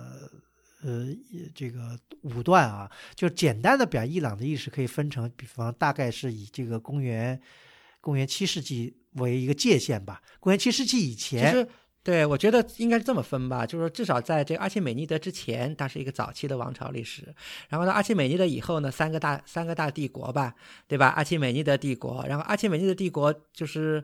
他不是被亚历山大 东征灭了以后嘛？然后亚历山大死了以后，公元前三三零死了以后呢，然后亚历山大那些将军把那些这个亚历山大的世界一分，然后占据伊朗的这一块呢，主要是这个这个安条克。啊、当然他这个时间占据伊朗不长，以后呢，在伊朗高原又兴起了一个就是呃。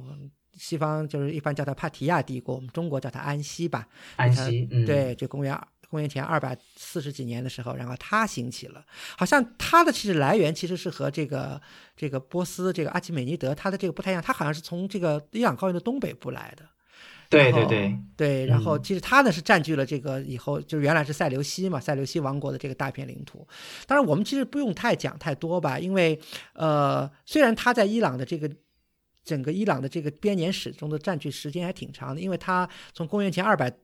二百四十几年一直到公元后的二百二十几年，呃，但是总结来说就是。用很简单的来给它总结一下，就是其实这个帕提亚人呢，他的这个希腊化的影响也挺深的，所以他在这个文明啊，他在艺术的形式，甚至他的统治方式，也和这个这个这个早期的这个阿契美尼德的的方式也比较像。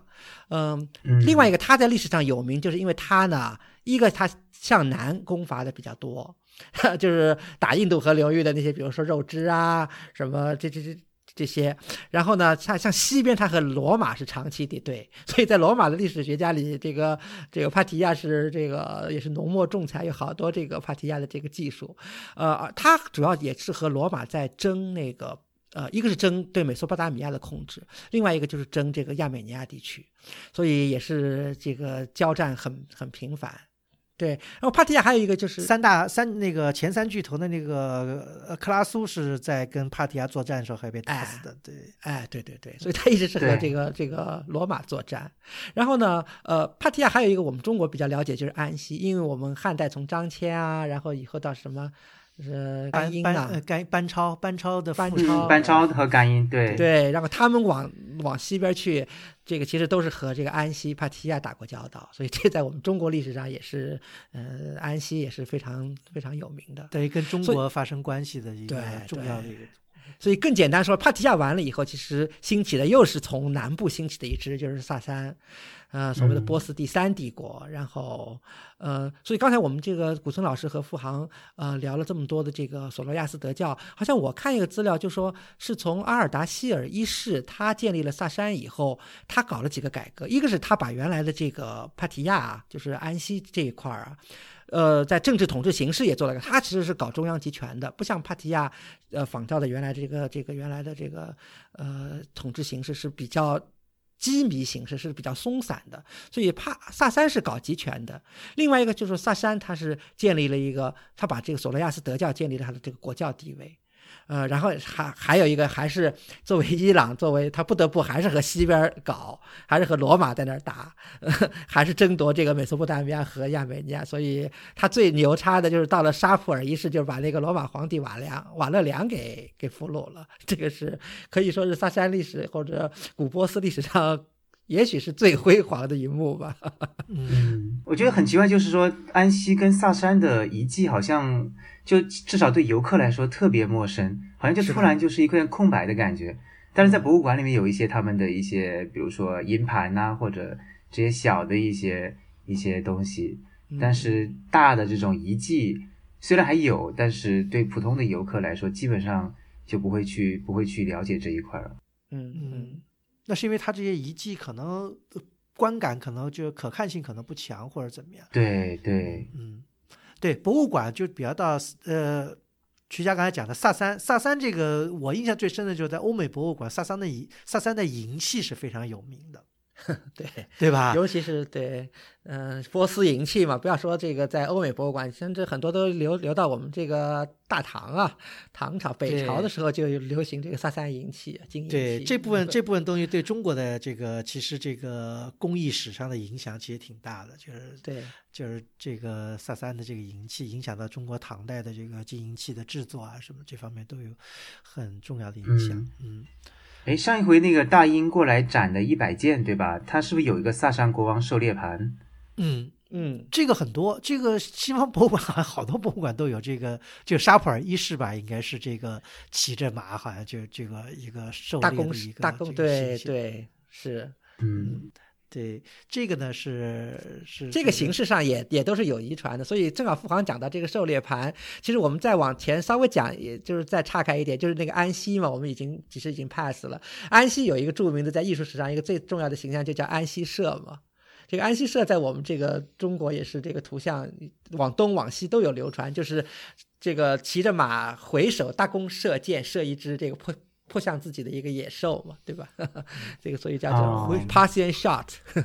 就 回首弯弓这个这个图像是他们他们原创的吗？这个是他们原创的图像吗？基本上现在是认为对，就这叫把在艺术上就把它定一个 term 叫安息社。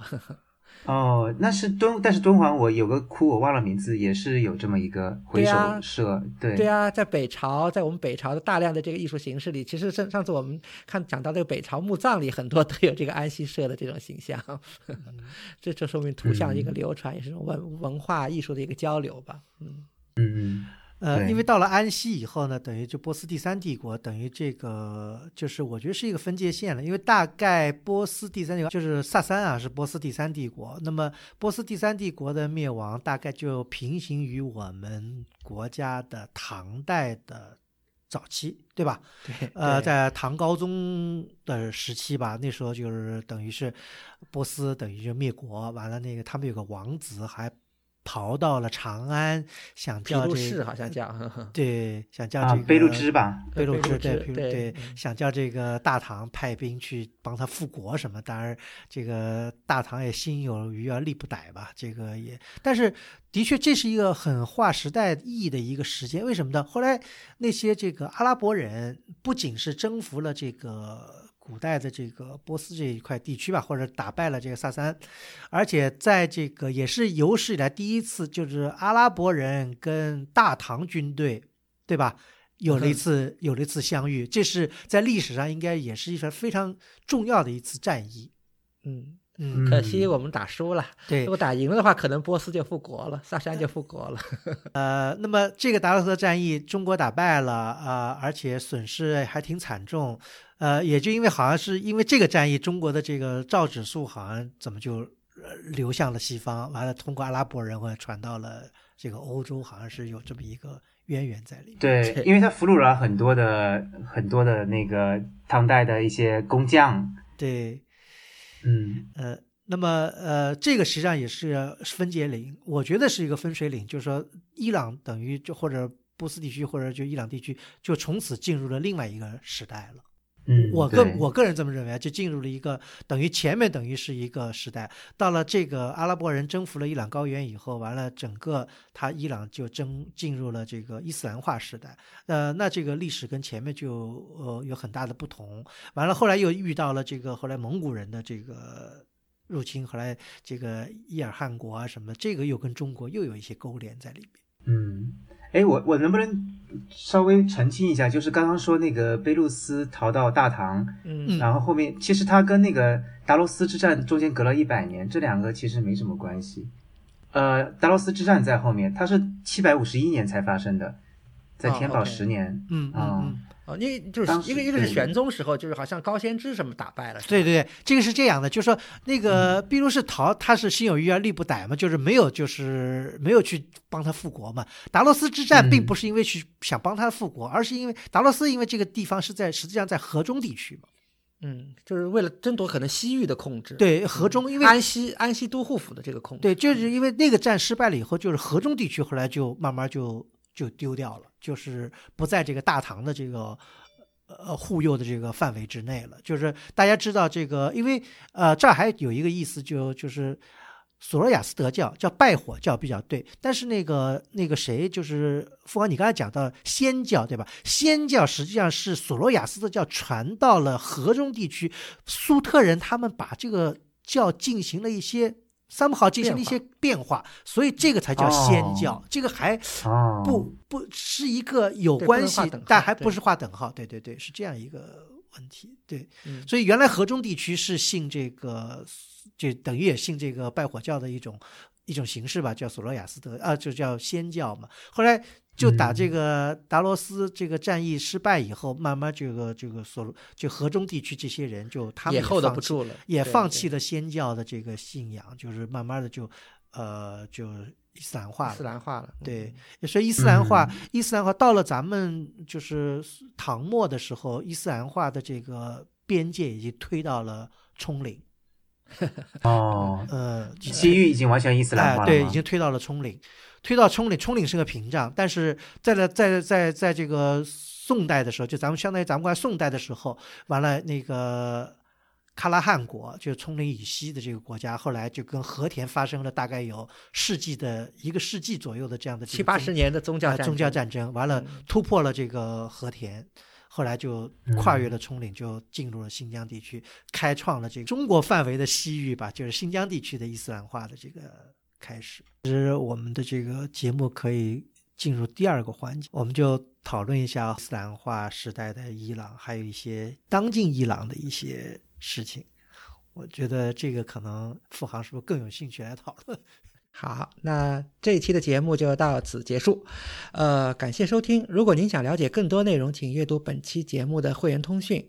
路书智友微店是购买会员计划和会员通讯的主要渠道。我们的节目在每旬的第八日上线，在路书八八点 com 可以找到与节目内容有关的链接。我们欢迎批评和反馈，您可以通过路书的微信公共号和知乎专栏联系我们，也可以发邮件至路书八八八八 at outlook 点 com。再次感谢您的收听，我们下期再见。到了这个呢，我们其实我们的这个节目可以。进入第二个环节，因为差不多一个小时吧，这个我们就讨论一下伊斯兰化后时代的伊朗，还有一些当今伊朗的一些事情。我觉得这个可能付航是不是更有兴趣来讨论？啊，不是啊，我的主要是对当代伊朗感。嗯，那我来问第一个问题吧，就是付航，你觉得这个作为现在的这个。就是信信奉这个伊斯兰教的这些这些波斯伊朗人吧，咱们就不不用波斯这个词了。他们在追溯他们这个，因为伊朗咱们已经今天聊了那么多，前一个小时就讲他那么灿烂的这个古代文明。那伊朗人现今天的伊朗人他是怎么认同他以前过去的历史？他对过去的这段辉煌，他是抱有一种什么样的情感呢？而且落实到就是说对他们那些古代这个遗物遗迹上，他们是一种什么样的情愫呢？保护的怎么样？嗯，总体来说，其实相相比海湾地区，伊朗人并不是那种特别虔诚的教徒。嗯，这是体现体现在斋月上面的时候，就很多人都是 偷偷的躲起来，嗯，继续吃，继续喝。这一点是，呃，有意思啊。有有一次，对，有一次我坐坐坐出租车，然后在偷偷的在车后座那里在吃东西。然后那个司机从通过后后视镜看到了，勾了勾手说他也要要一点。哎，但是我我这有一个问题啊，就是你刚才讲到的，你说伊朗不是一个非常纯粹的一个伊斯兰国家吗？就是就信仰上不是很 orthodox 吗？就说他波斯兰他本身他们是特别热情奔放的，嗯，而伊斯兰教他又是要求你呃清心寡欲，呃。自省，然后自我约束，这这些，这个跟他，我我感觉是跟他整个民族性是有极大的一个冲突啊。我是这么理解的，因为大家知道伊斯兰教基本上分成两大教派，对吧？一个是逊尼派，一个是什叶派。那么什叶派呢，在人数上是占少数的。那么基本上伊朗呢是什叶派的大本营，对吧？对，可以这么说。哎，可以这么说。那么就说是我当然不知道哪个先，就说伊朗是不是为了表现他自己的一种民族特性？因为他是他不是阿拉伯民族，他是波斯民族，所以他他可能想有些这个呃，虽然也信伊斯兰教，我想有些不同。那么我所以就变成什叶派。完了，你们的阿拉伯，因为基本上所有的阿拉伯民族都是信这个逊尼派的，应该是差不多是这样的。啊，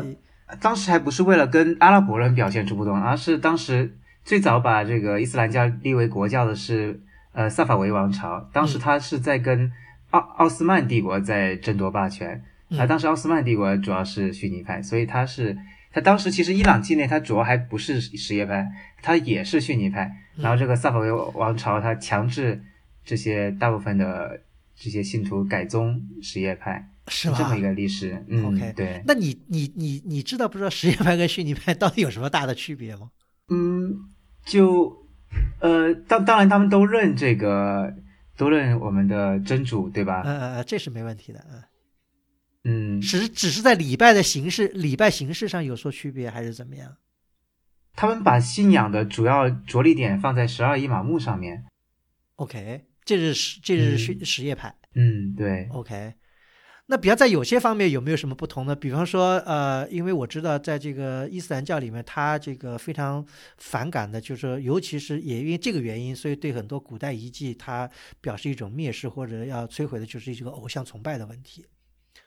对吧？是，呃，因为因为因为有好多古呃古代的遗迹，他们之所以把它摧毁掉，就是因为有偶偶像在里面，所以他认为是违反他们教义的。那么这一点在伊朗反应强烈吗？就是有没有这样的这种现象？比如因为古代古代遗留下来很多东西都是带有带有形象的，对吧？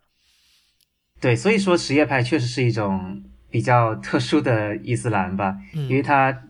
嗯，你如果到了伊朗，你会发现他到处都挂着头像，他并没有 禁止偶像崇拜。嗯嗯，包括他们最高领袖，包括他们领导人像，对吧？嗯，哈梅内伊跟那个霍梅尼的头像到处都是。OK。然后呃，然后他其实整个城市挂了很多很多的当年两伊战争的烈士的一个头像。OK。嗯嗯嗯。用那个周轶军，呃，对，用周轶军的话说，就是整个德黑兰就像一个。两伊战争的一个烈士纪念主题公园的感觉，嗯，那你有没有在就是历史遗迹比较前伊斯兰化时代遗留下的东西，有没有人故意去把头砸掉啊，把眼睛抠掉啊，或这种在在新疆看到很多嘛？这种情况，嗯，还真的在伊斯兰革命成功之后，曾有一呃，曾有部分比较激进派就想把波斯波利斯给毁了，嗯，当当然后后来后来也是没有成功而已。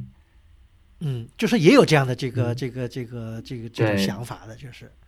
对，包括诺路子节，你知道，它其实起源是起源自拜火教。嗯啊，当当年那个也曾经激进派内部激进派曾经讨论过要不要把诺路子节给禁了，因为他认为也是一个不纯洁的一个节日。嗯啊，当然，当但民间的这种民间这种习惯、这种习俗的力量是非常强大的，最后也没有执行下去。嗯嗯嗯。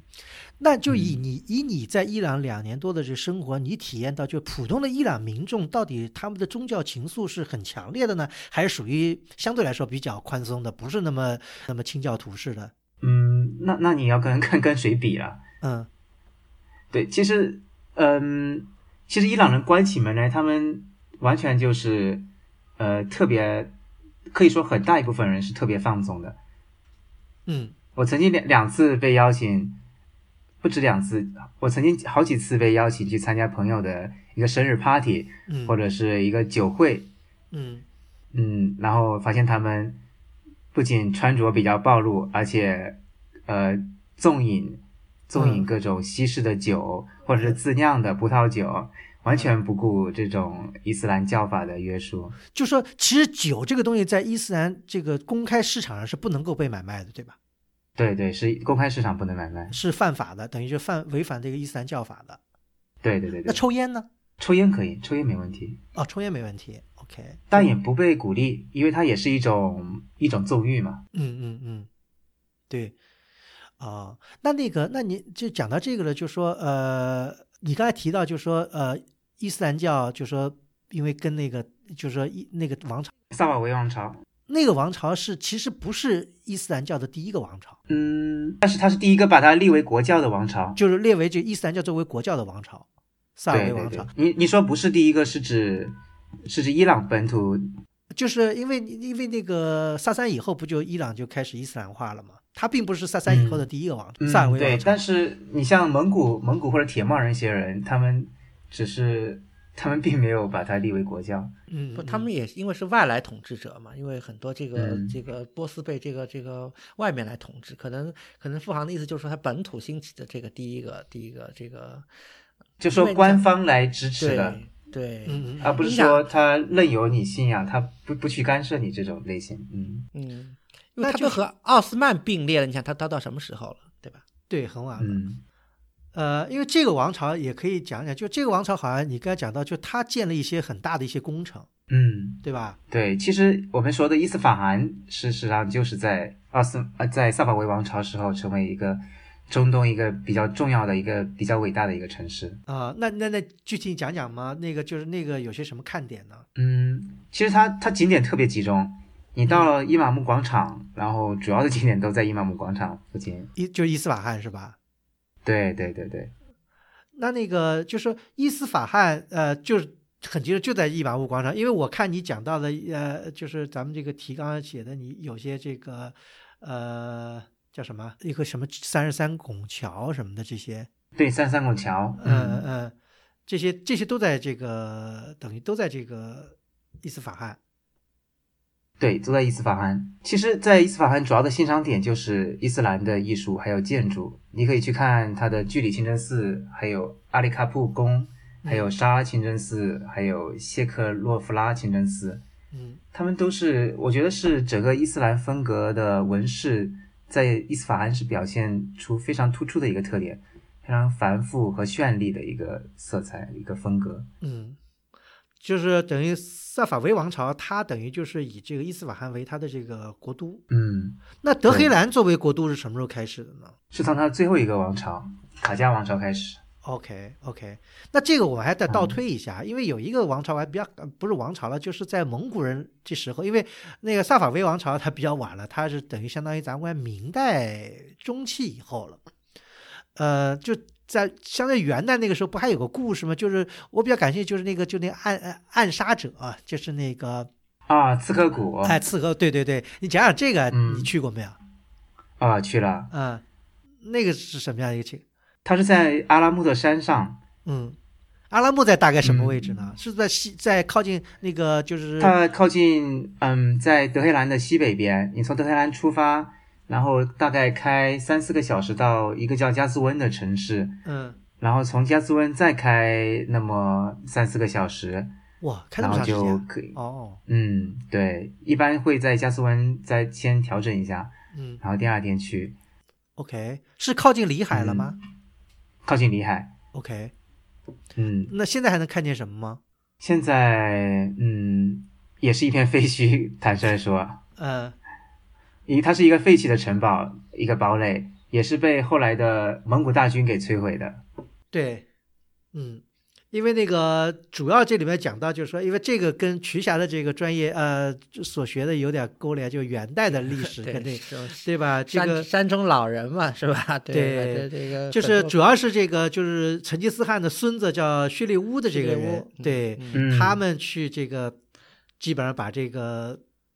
伊朗高原这个给荡平了，完了建立了这个伊利汗国，也是等于是当时的这个几大汗国之一，对吧？北边就是这个金帐汗国，完了东边是那个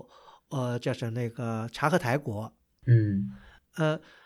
那么这个山中老人等于就是他们就是很有名，就是就是这个当然因为英文的那个刺杀这个词就是从这个他们这个教派来的，也是属于伊斯兰的一个很特别的一个教派，好像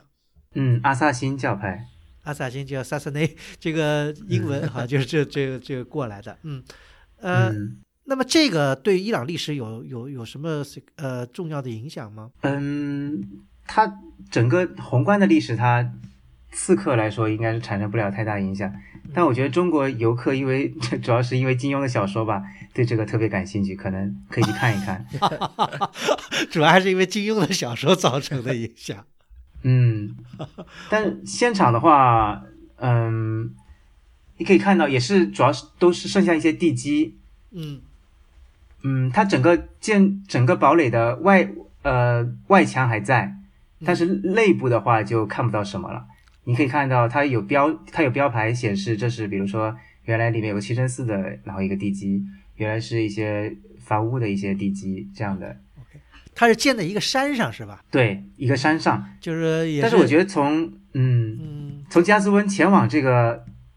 这个刺科谷的，我觉得这条整条路上风景还是很美的，特别是如果你在冬天去，然然后漫山遍谷的雪景，然后一路的往上开，风云淡风轻，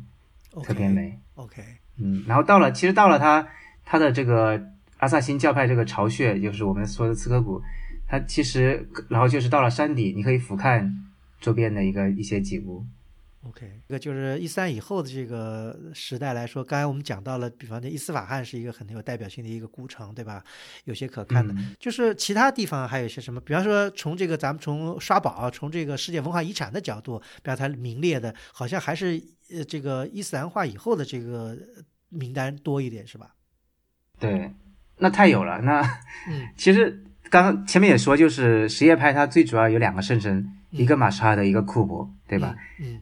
嗯，首先其实推荐大家去马什哈德去看一看，嗯因为十二个伊玛目，其中只有第八伊玛目里萨他是葬在伊朗境内，嗯然后就是在这个马什哈德的圣灵的神祠里面，嗯，所以他这个地位在伊朗是属于至高无上的。嗯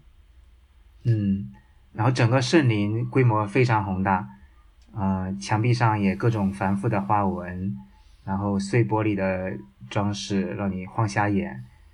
嗯，哇嗯，嗯这是辉煌的，这是最具伊斯兰风装饰风格的。因为我觉得伊斯兰建筑的一嗯个很大特点就是装饰性特别，甚至于达到了一些这个密集恐惧症的一个程度了，可能。嗯，特别浮夸。嗯，啊然后你看里面那些比较狂热的信众，然后去蜂拥上去，去想去触摸这个神祠，它等于就是一个金光闪闪的一个，像是一个金柜吧，一个果果木的一个感觉，或者是把额头倚在上面，然后痛哭流涕啊。那各个角落上也也有一些人，然后拿着一本呃，比如说或者是古兰经，或者是一些一些伊斯兰教的一些经典在读。哎，那他这个，我想问一句，就这个非伊斯兰教徒能去能进去吗？对，这就是个问题。就，嗯、我第一次去的时候，然后他是有个门卫的，他问你是不是穆斯林，嗯，然后我就很诚实的，我就知难而退了。然后第二次我又去，然后他他就没有门卫嗯啊、因为我第二次不甘心嘛，我又去，他就这次就没有门卫拦着，嗯就特别嗯、然后我就直接进去了。所以在伊朗，很多时候你会感觉这个民族确实，嗯，比较神经比较大条，干事比较粗糙。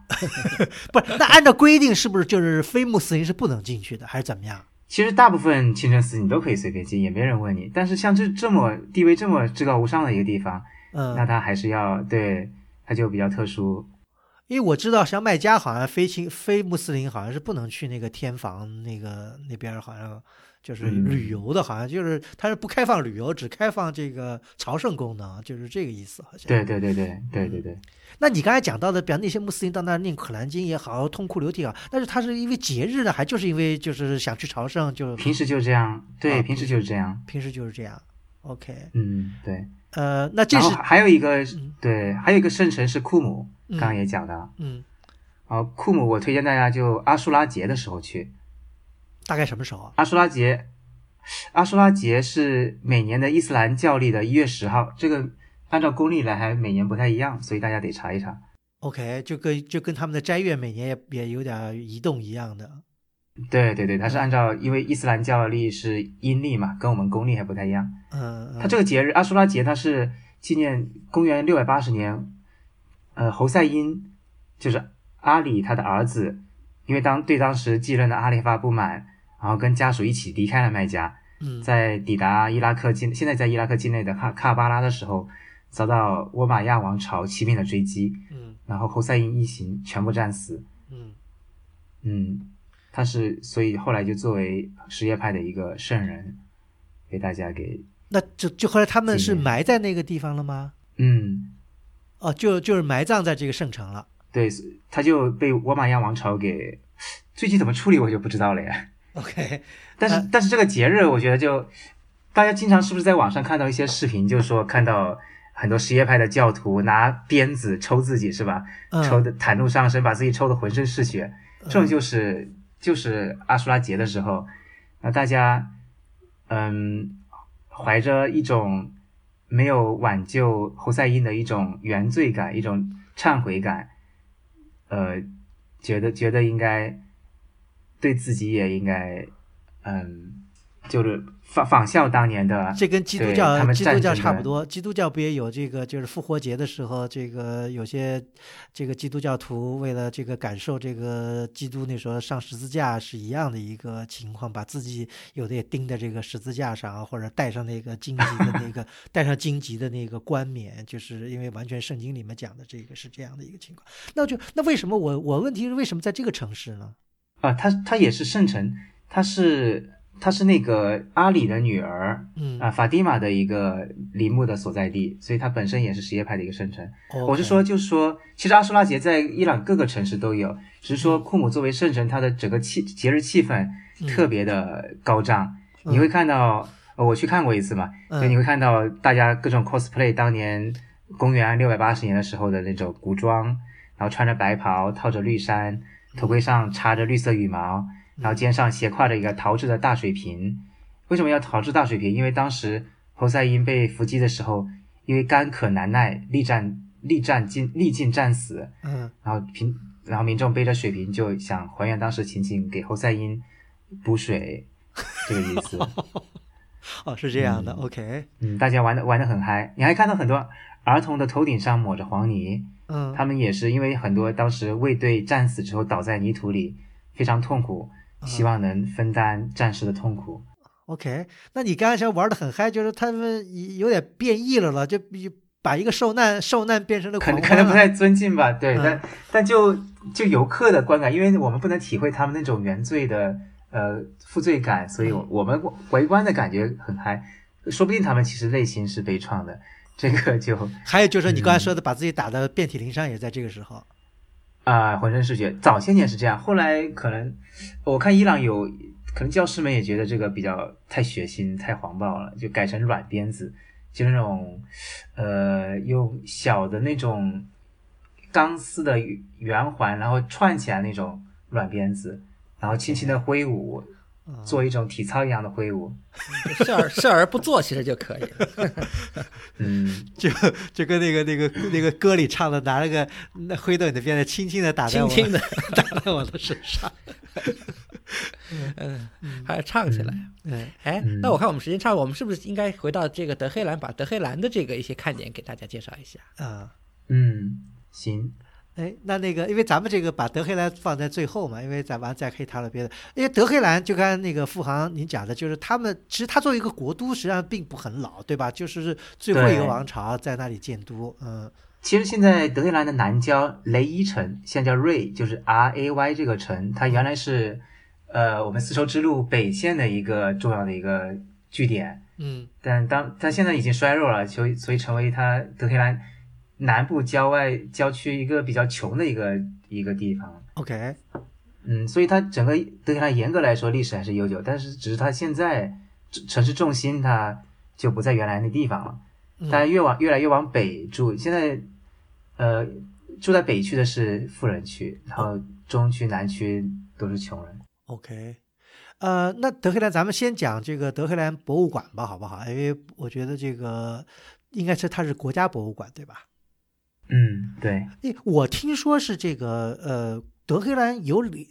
好像两个博物馆，就有一个博物馆的展出的东西好像不太只对外国人开放，还怎么一个意思？就是有这么一个我不太清楚啊，是不是有这么一个事儿？不会吧？它是它确实有两个建筑，一个就是一个就是展它伊斯兰以之前文明的，嗯，对对对，另一个就是展它的伊斯兰文明。对对对，嗯，也没也没有说不对本国人开放。哎，就是不是有一个叫扎萨阿巴斯博物馆啊？这个博物馆是定富航去过吗？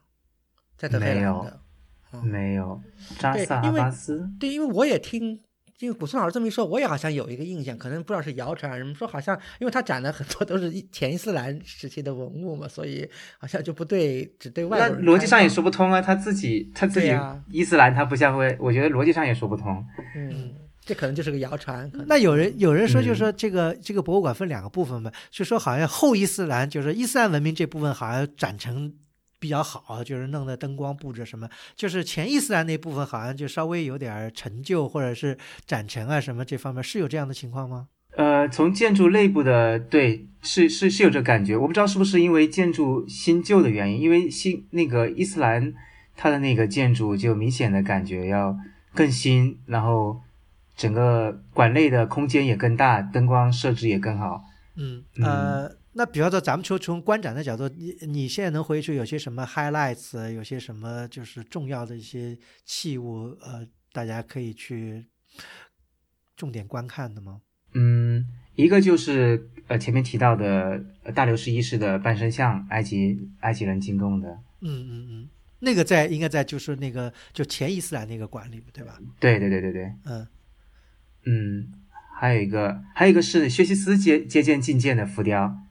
，OK，嗯，那都应该嗯从现场等于考古发掘出来的。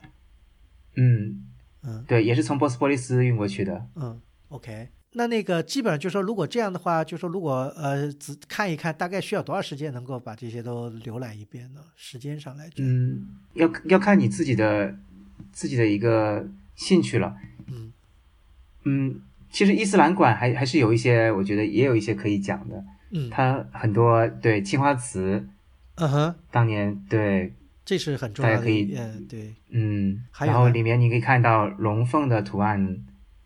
哦，讲到青花瓷，那个曲夏是不是那个伊朗有一个什么清真寺里的青花瓷很有名啊？是阿德比尔寺吗？对，阿德比尔清真寺，那个是在啊伊朗吧？这个没有，阿特比尔就是阿德比尔，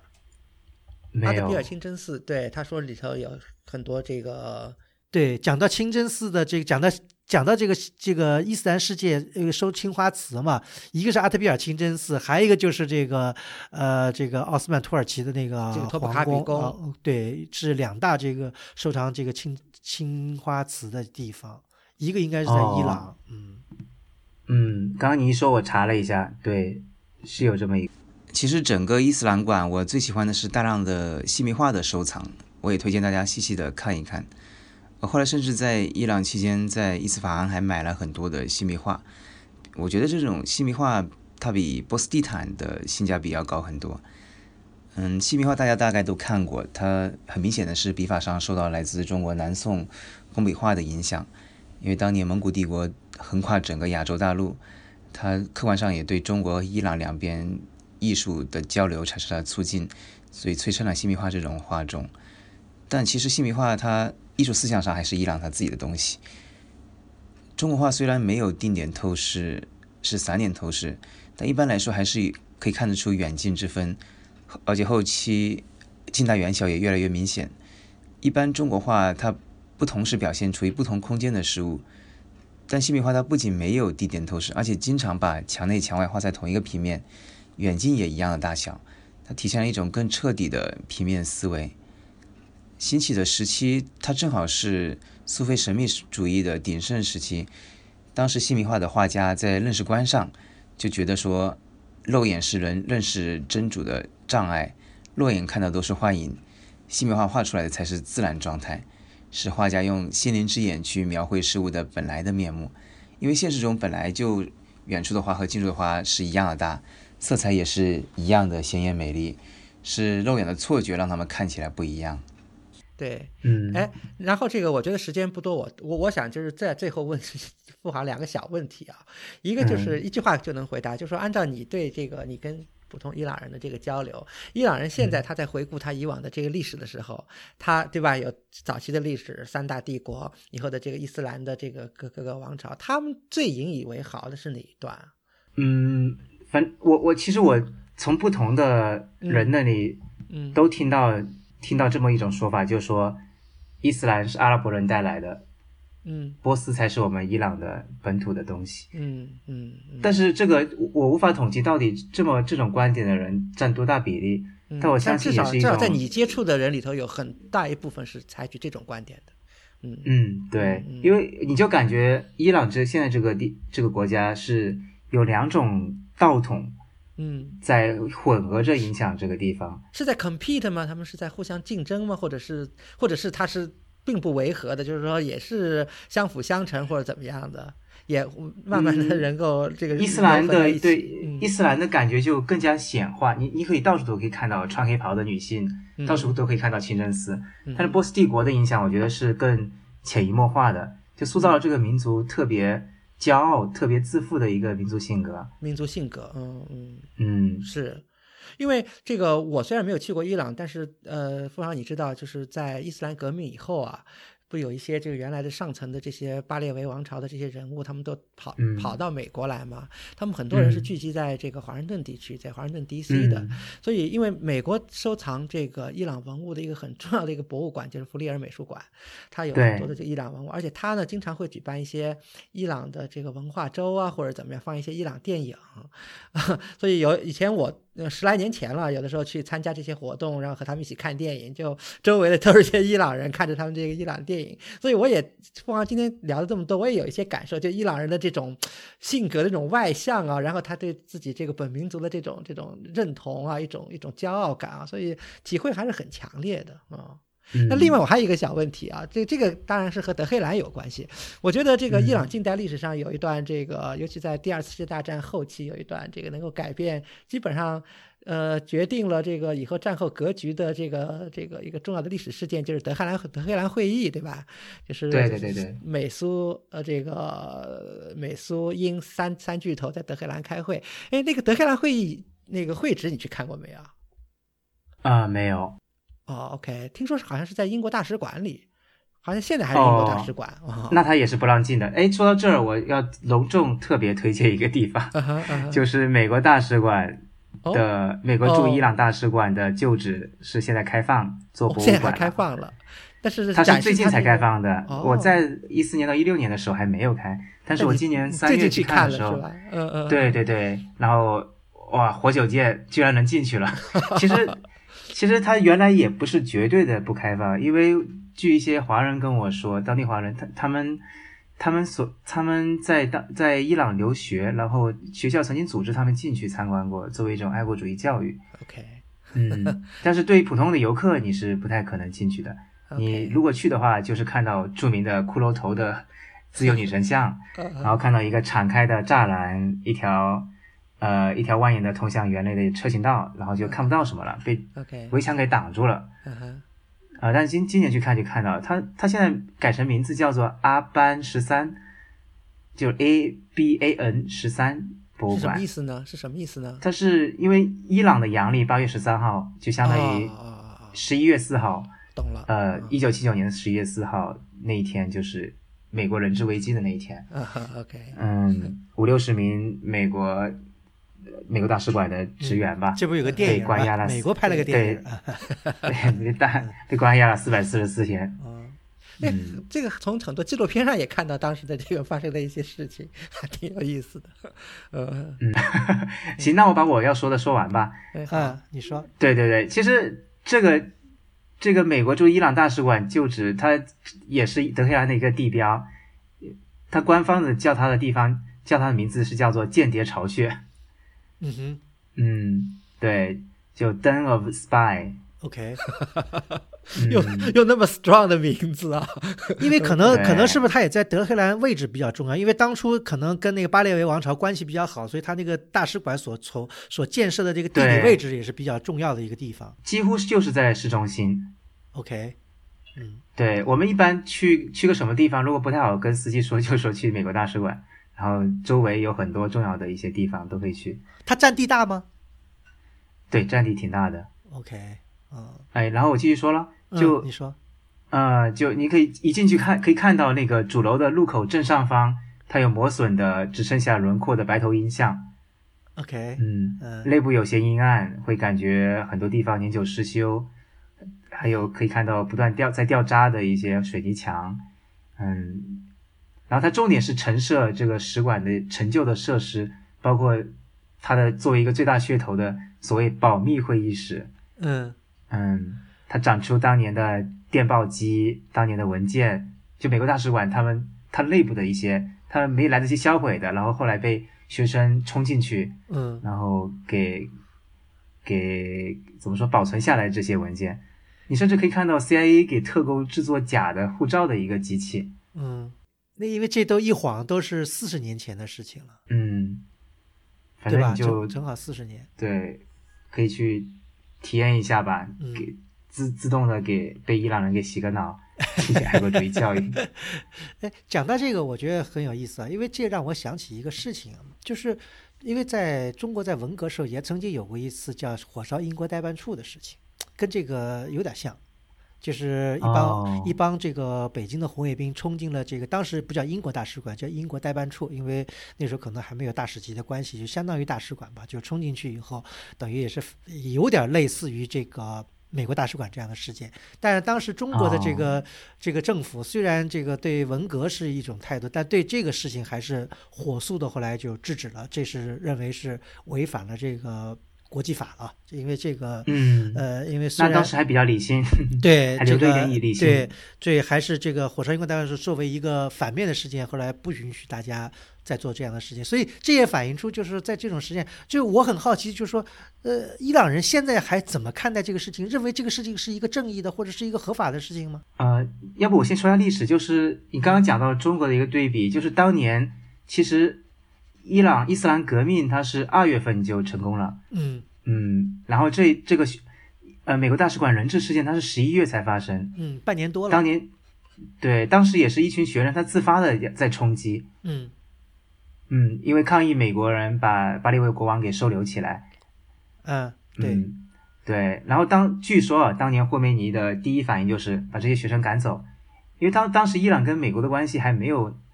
还没有恶化到那种程度，还没有真的成为敌国，嗯，可能还处于一种一种相互试探的一个阶段。但是嗯这一次学生运动之后，然后后面你逐渐意识到，这群众群众群众意识的或者群众群众运动运动的一个就明一个星可热度一个明星可以用，就是嗯就有点是不是有点像这个慈禧太后那时候想利用义和团运动那种感觉？嗯，对，而且他可能也他不想挡在这种洪流之前，要不然他可能就被牺牲了。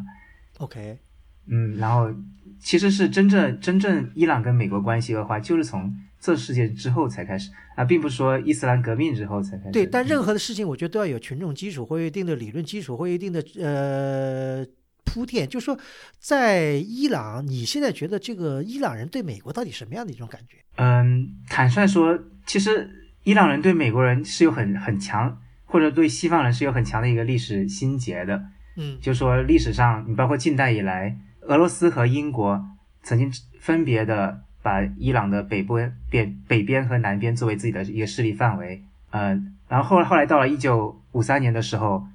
当时的首相摩萨台为了推行石油产业的国有化，惹恼了英国，最后英国跟美国又合谋把摩萨台给推翻，所以伊朗本身它这种对于西方的民族主义的情绪是非常非常强烈的，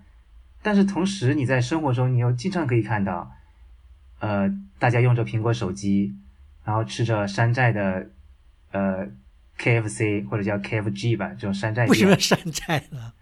不允许他们呃开吗？因因为美美国企业就完全不准进来，美国美国现在是完全的一个制裁。那那那那那手机怎么能进来？是是这等于走私进去现在是就走私走私嘛从南部阿巴斯港走那个迪拜的路线。嗯、？OK，嗯嗯，然后大家，你比如说在 “Down with USA” 这个大幅的标语下面，嗯、嗯小贩在卖着好莱坞的大片，嗯，就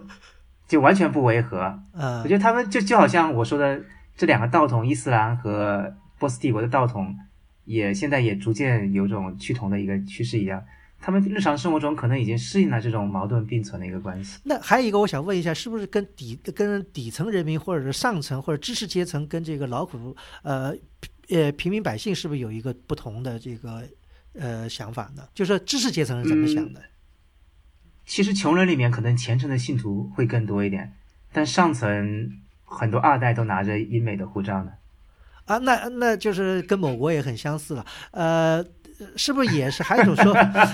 还有一种说法，是不是就说呃呃，一般来说，知识阶层的人相对来说思想比较开放，不太认同于这种比较这个原教旨主义的宗教信仰，或者还有就是我不太能理解，就是你讲的这个宗教信仰也是是不是大家也是很有点这种呃两，就是说又矛盾又。就是呃，怎么说呢？就是比方说，你刚才讲到的这个伊斯兰是阿拉伯人带来的，波斯是他们自己的传统。那这个怎么？嗯因为波斯什么是传统？因为我们理解一个文化，它最主要的一个一个基石就是它的信仰。对不对？比方说，我们嗯中华文化之所以能够延续那么多年，就是因为我们一直呃，基本上从从春秋开始就有儒家的这个这个这个这这种嗯信仰是一直一直延续，即使比方蒙古人进来了，或者满洲人进来了，呃，也没有改变这个这个这个这个这个核心，对吧？那么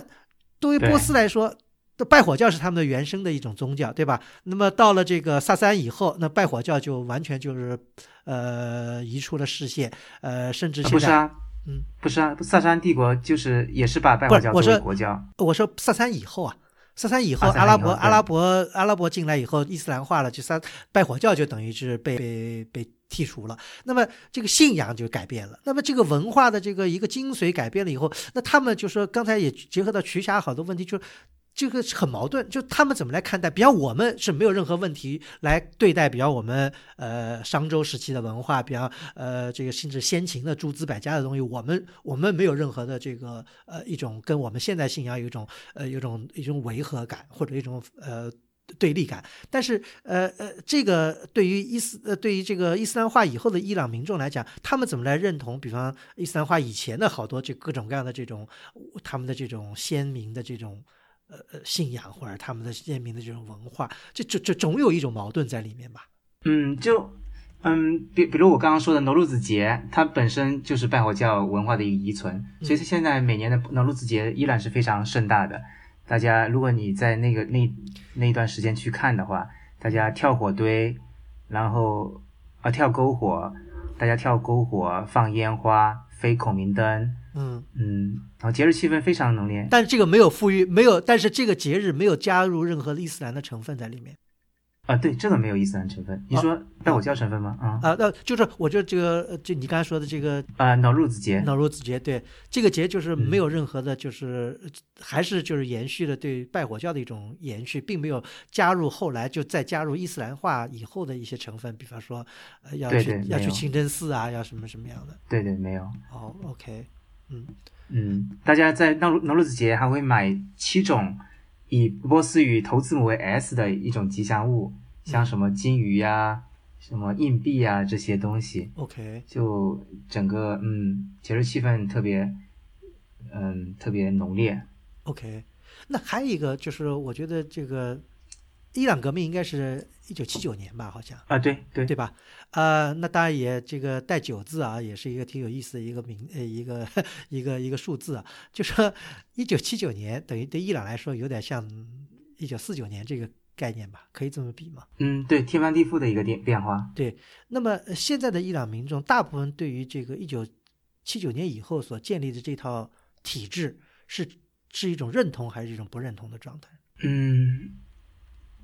我很呃，因为伊朗你很难有一个准确的民调，所以我们也只能根据我们接触的人来说。嗯，对，对，我就说根据您你在伊朗的这个两年多的这个呃接触吧，你就你的感觉是什么样？我的感觉就是大家很很大的一个不满情绪在酝酿。你认为是？但我们真的要讨论这个吗？真的要讨论这个吗？啊不不，我们只是这这简到为止，因为这个不涉及到这个我们自己的这个呃事情，我觉得无所谓。就说你觉得是有一种一种不满在里面，对，现在因为西方封锁，完全就但问题这种不满是是针对自己还是针对西方？这是一个不一样的地方。呃，它其实因为它体制，它体制的结构性的问题啊，就是要跟西方作对。嗯所以如果它这个体制它不改变，西方也不可能跟它和好。它其实是一体的一个关系。啊，但是这有些事情跟跟跟某某国是很像的呀。比方说，我们我们就是这个在西方封锁下，我们发展出了原子弹，我们增强了我们自己的这个自信力，我们就跻身到了嗯这个世界的这个呃大国的行列。呃，这个嗯是受到这个民众的支持的。我们不是没有被封锁，我们我们被封锁了三十年呢。嗯，但后来也开放了，而且主要是我们有经济经济成长给大家带来另一种希望。嗯那现在伊朗，它现在物价飞涨啊，货币疯狂贬值，嗯然后大家特别是底层生活越来越艰难，所以嗯，嗯，就伊这个伊朗的这个经济是不是还很大程度上是靠着这个石油的收入？不，它还是个对对对对它还是个资源型的国家，对于就是靠卖资源来这个维对生。它一年大概三分之一的收入是来自石油。嗯，那那那那平时的伊朗人民做什么工作呢？就没有呃它它深刻感。其实啊、也不是，它其实工业体系还是健全的，嗯只是说水准可能稍微低一点。但相相比海湾国家 那些地方来说，它还是有还是有一些工业。嗯，因为伊朗是嗯人口不少的，大概也有好几千万人，八千万人，八对八千万人口应该说是相对来说是中东地区也不算是不算一个小国了，对，很大的这个人口。那么呃，因为人口多，光靠资源的话，有时候就支撑支撑不住，它必须要有工业、有产业才可以支撑自己的这个这个经济，对不对？对对对对，嗯哎，我反正我只很好奇，就说呃，还有就是伊朗，就说有有这么说啊，就是在你的接触当中，你觉得伊朗社会这种腐败现象普遍吗？那太普遍了，太普遍了。可能对，应该是比中国更严重。呃，比方说在什么方层面？就它可能就我们就想象不到的一些地方，你也得通过钱来通融。比如说你要你要采访一个专家，嗯，那中国说那你就采访呗，他这里要收两百美元一次。那采访费很正常啊，这这接受采访有时候付个采访费，这个并不是腐败啊。呃，对我只是举个例子，那他其实他整个中间人文化是特别严重的，就嗯你任何事情你都得找到一个一个中间人去帮你通融，而不是说它有一套成熟的一套体系，它有一个一个渠道去自动的去给你解决这个事情，它不是，它任何事情你都得找人？然后这就给那些什么叫中间人？嗯比方说你呃说这个，比方说我们叫你要办个什么采矿证 OK 啊，这个旅行岛你倒接触不了这些，比如说你要办个办个采采矿证，你要办个企业是吧？嗯嗯，然后死活也办不下来，然后这时候就突然有个伊朗人找上门来说，他认识这个这个什么工矿业工矿部的部长，他可以帮你通融一下。然后过了几天，你发现这个人是个骗子，然后但是 那这这也还是办不下来，然后你又四处打听，然后你你你始终得找到一个正确的人帮你解决这事儿，而不是说他这个体系他就自动帮你解决了这事儿。OK，这是个种文化现象，我觉得。嗯，呃，有可能是一种。那你觉得伊朗人，比方说咱们那时候就就挺逗的，就好像在讨论印度人，就有些很逗的意思，就是就印度人很做事情很 loose 嘛，就是说他说几点几点，你别太当真，就是他不一定真的几点，他只或者他说好好好，不一定就意味着肯定他会办这事儿，或者怎么样。那伊朗人有没有这样的现象，就是答应的好好的，其实他也不一定当真？对啊，他迟到一个小时是太正常的事情了。呃，也是很，就是说，就是很，就属于还是像就前工业化社会那样，就大家很很放松的一种状态。嗯，他他就，嗯，你要找个靠谱的伊朗人太难了。是吗？哎，那这样换句话嗯说，咱们就是旅行的角度来说，那那如果在伊朗旅行，如果都不靠谱、不守时，那这伊朗出去玩可有点费劲了。嗯，反正你短期待嘛，忍一忍就是了。不是，那比方说你跟人约了，比方我九点钟的车，你要来接我到什么地方去，就他十点钟来，哦有这是可能吗？啊、这一块还好，这一块还好。这块还好，OK，对，就是他办正经事儿的时候就特别随心。你比如说有个朋友，他签证本来是二零一五年到期，嗯，然后被外交部写成二零一四年到期，他当当时就已经是非法拘留了。啊，就是很，就是完全就是就就很大意的，嗯。啊、然后拿回拿回外交部，然后对方用涂改液把四改成五，然后继继续用。那你觉得，就是说，我们如果作为一般第一次去伊朗旅行的人来说，有些什么地方需要注意的呢？嗯，主要还是穿着，就女性你最好戴上头巾。当然，你下飞机如果没戴头巾，空姐也会给你给你一条头巾。嗯嗯，然后男性就得穿长裤。嗯对这一点我还闹出一个笑话。有一次我就我好像是忘了还是大意吧，还是故意的，我就故意穿个短裤嗯啊，一路上就看到大家脸色就不太对，，OK，然后到了餐厅，那个那个服务员就专门把我扯到一边，说跟我说了这事儿。OK，就是他们在这也不能嗯穿短裤。对，之前那个是不是古诗还说过投机灭杀的事？我我这里想澄清一下吧。嗯其实伊朗它跟波斯国呃跟伊朗它跟海湾国家还不太一样，它不是说裹着脸的那种那种面纱嗯，它只是说把头发包起来的头巾就叫做 hijab，嗯啊、英文叫 hijab，中文可能叫翻译成西甲布。嗯嗯有一些有一些特别虔诚、特别保守的妇女，她会穿浑身黑色的黑袍，把嗯，全身裹起来露。俩眼睛那个，啊，对对对，她但她脸也是露出来的，她脸也没包着。没有什么就露俩眼睛，没有那个露只露俩眼睛的那种的。呃，除了除了南部靠波斯湾特别特别多阿拉伯文化的地方，嗯。会有少量的这种。就 OK、嗯。OK，对，其实不，其实海外地区这种把脸遮起来这种这种服饰叫做尼卡布，嗯。嗯，嗯。然后你看不到他脸，有些把眼睛都遮起来，然后就露出一这种细细的密网的，让你通过后面外面看，这种叫做布卡。OK，哎，那那个那这样说起来，就是说你说在伊朗旅行，一个就是穿着，对吧？这方面还有呢，还有什么什么忌讳的，或者有这个不太不太合适的事情？比方说有些地方不能贸然进去，就是是不是不是穆斯林你就不能呃横着膀子往里闯啊，或者就怎么样？嗯，其实清真寺领导是大部分不会拒绝你，嗯你可以随便进去，但呃，这里有个拍照的问题，就是他这边因为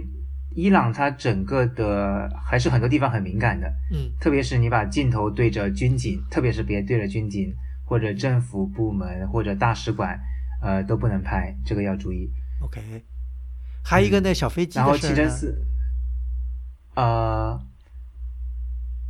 据说，因为我是我是有一个中资企业的朋友在入海关的时候被 被收缴了，就小飞机是不能带进去的。嗯，官方是这么规定的。但是你看伊朗人的性格这么随性，所以你也可以碰碰运气。那就拿几拿拿几千块钱的东西做个碰个运气，如果没收就没收了。对啊，这就是对吧？你为艺术献的身。OK，嗯，啊，那还有别的什么什么方面的，就是说旅行上的这个，比方说自驾可能吗？可以啊，可以租车，可以自驾，可以租车。对对对，呃，中国驾照没问题。可以短期的用一个月。OK，要公证或者要什么专门有有什么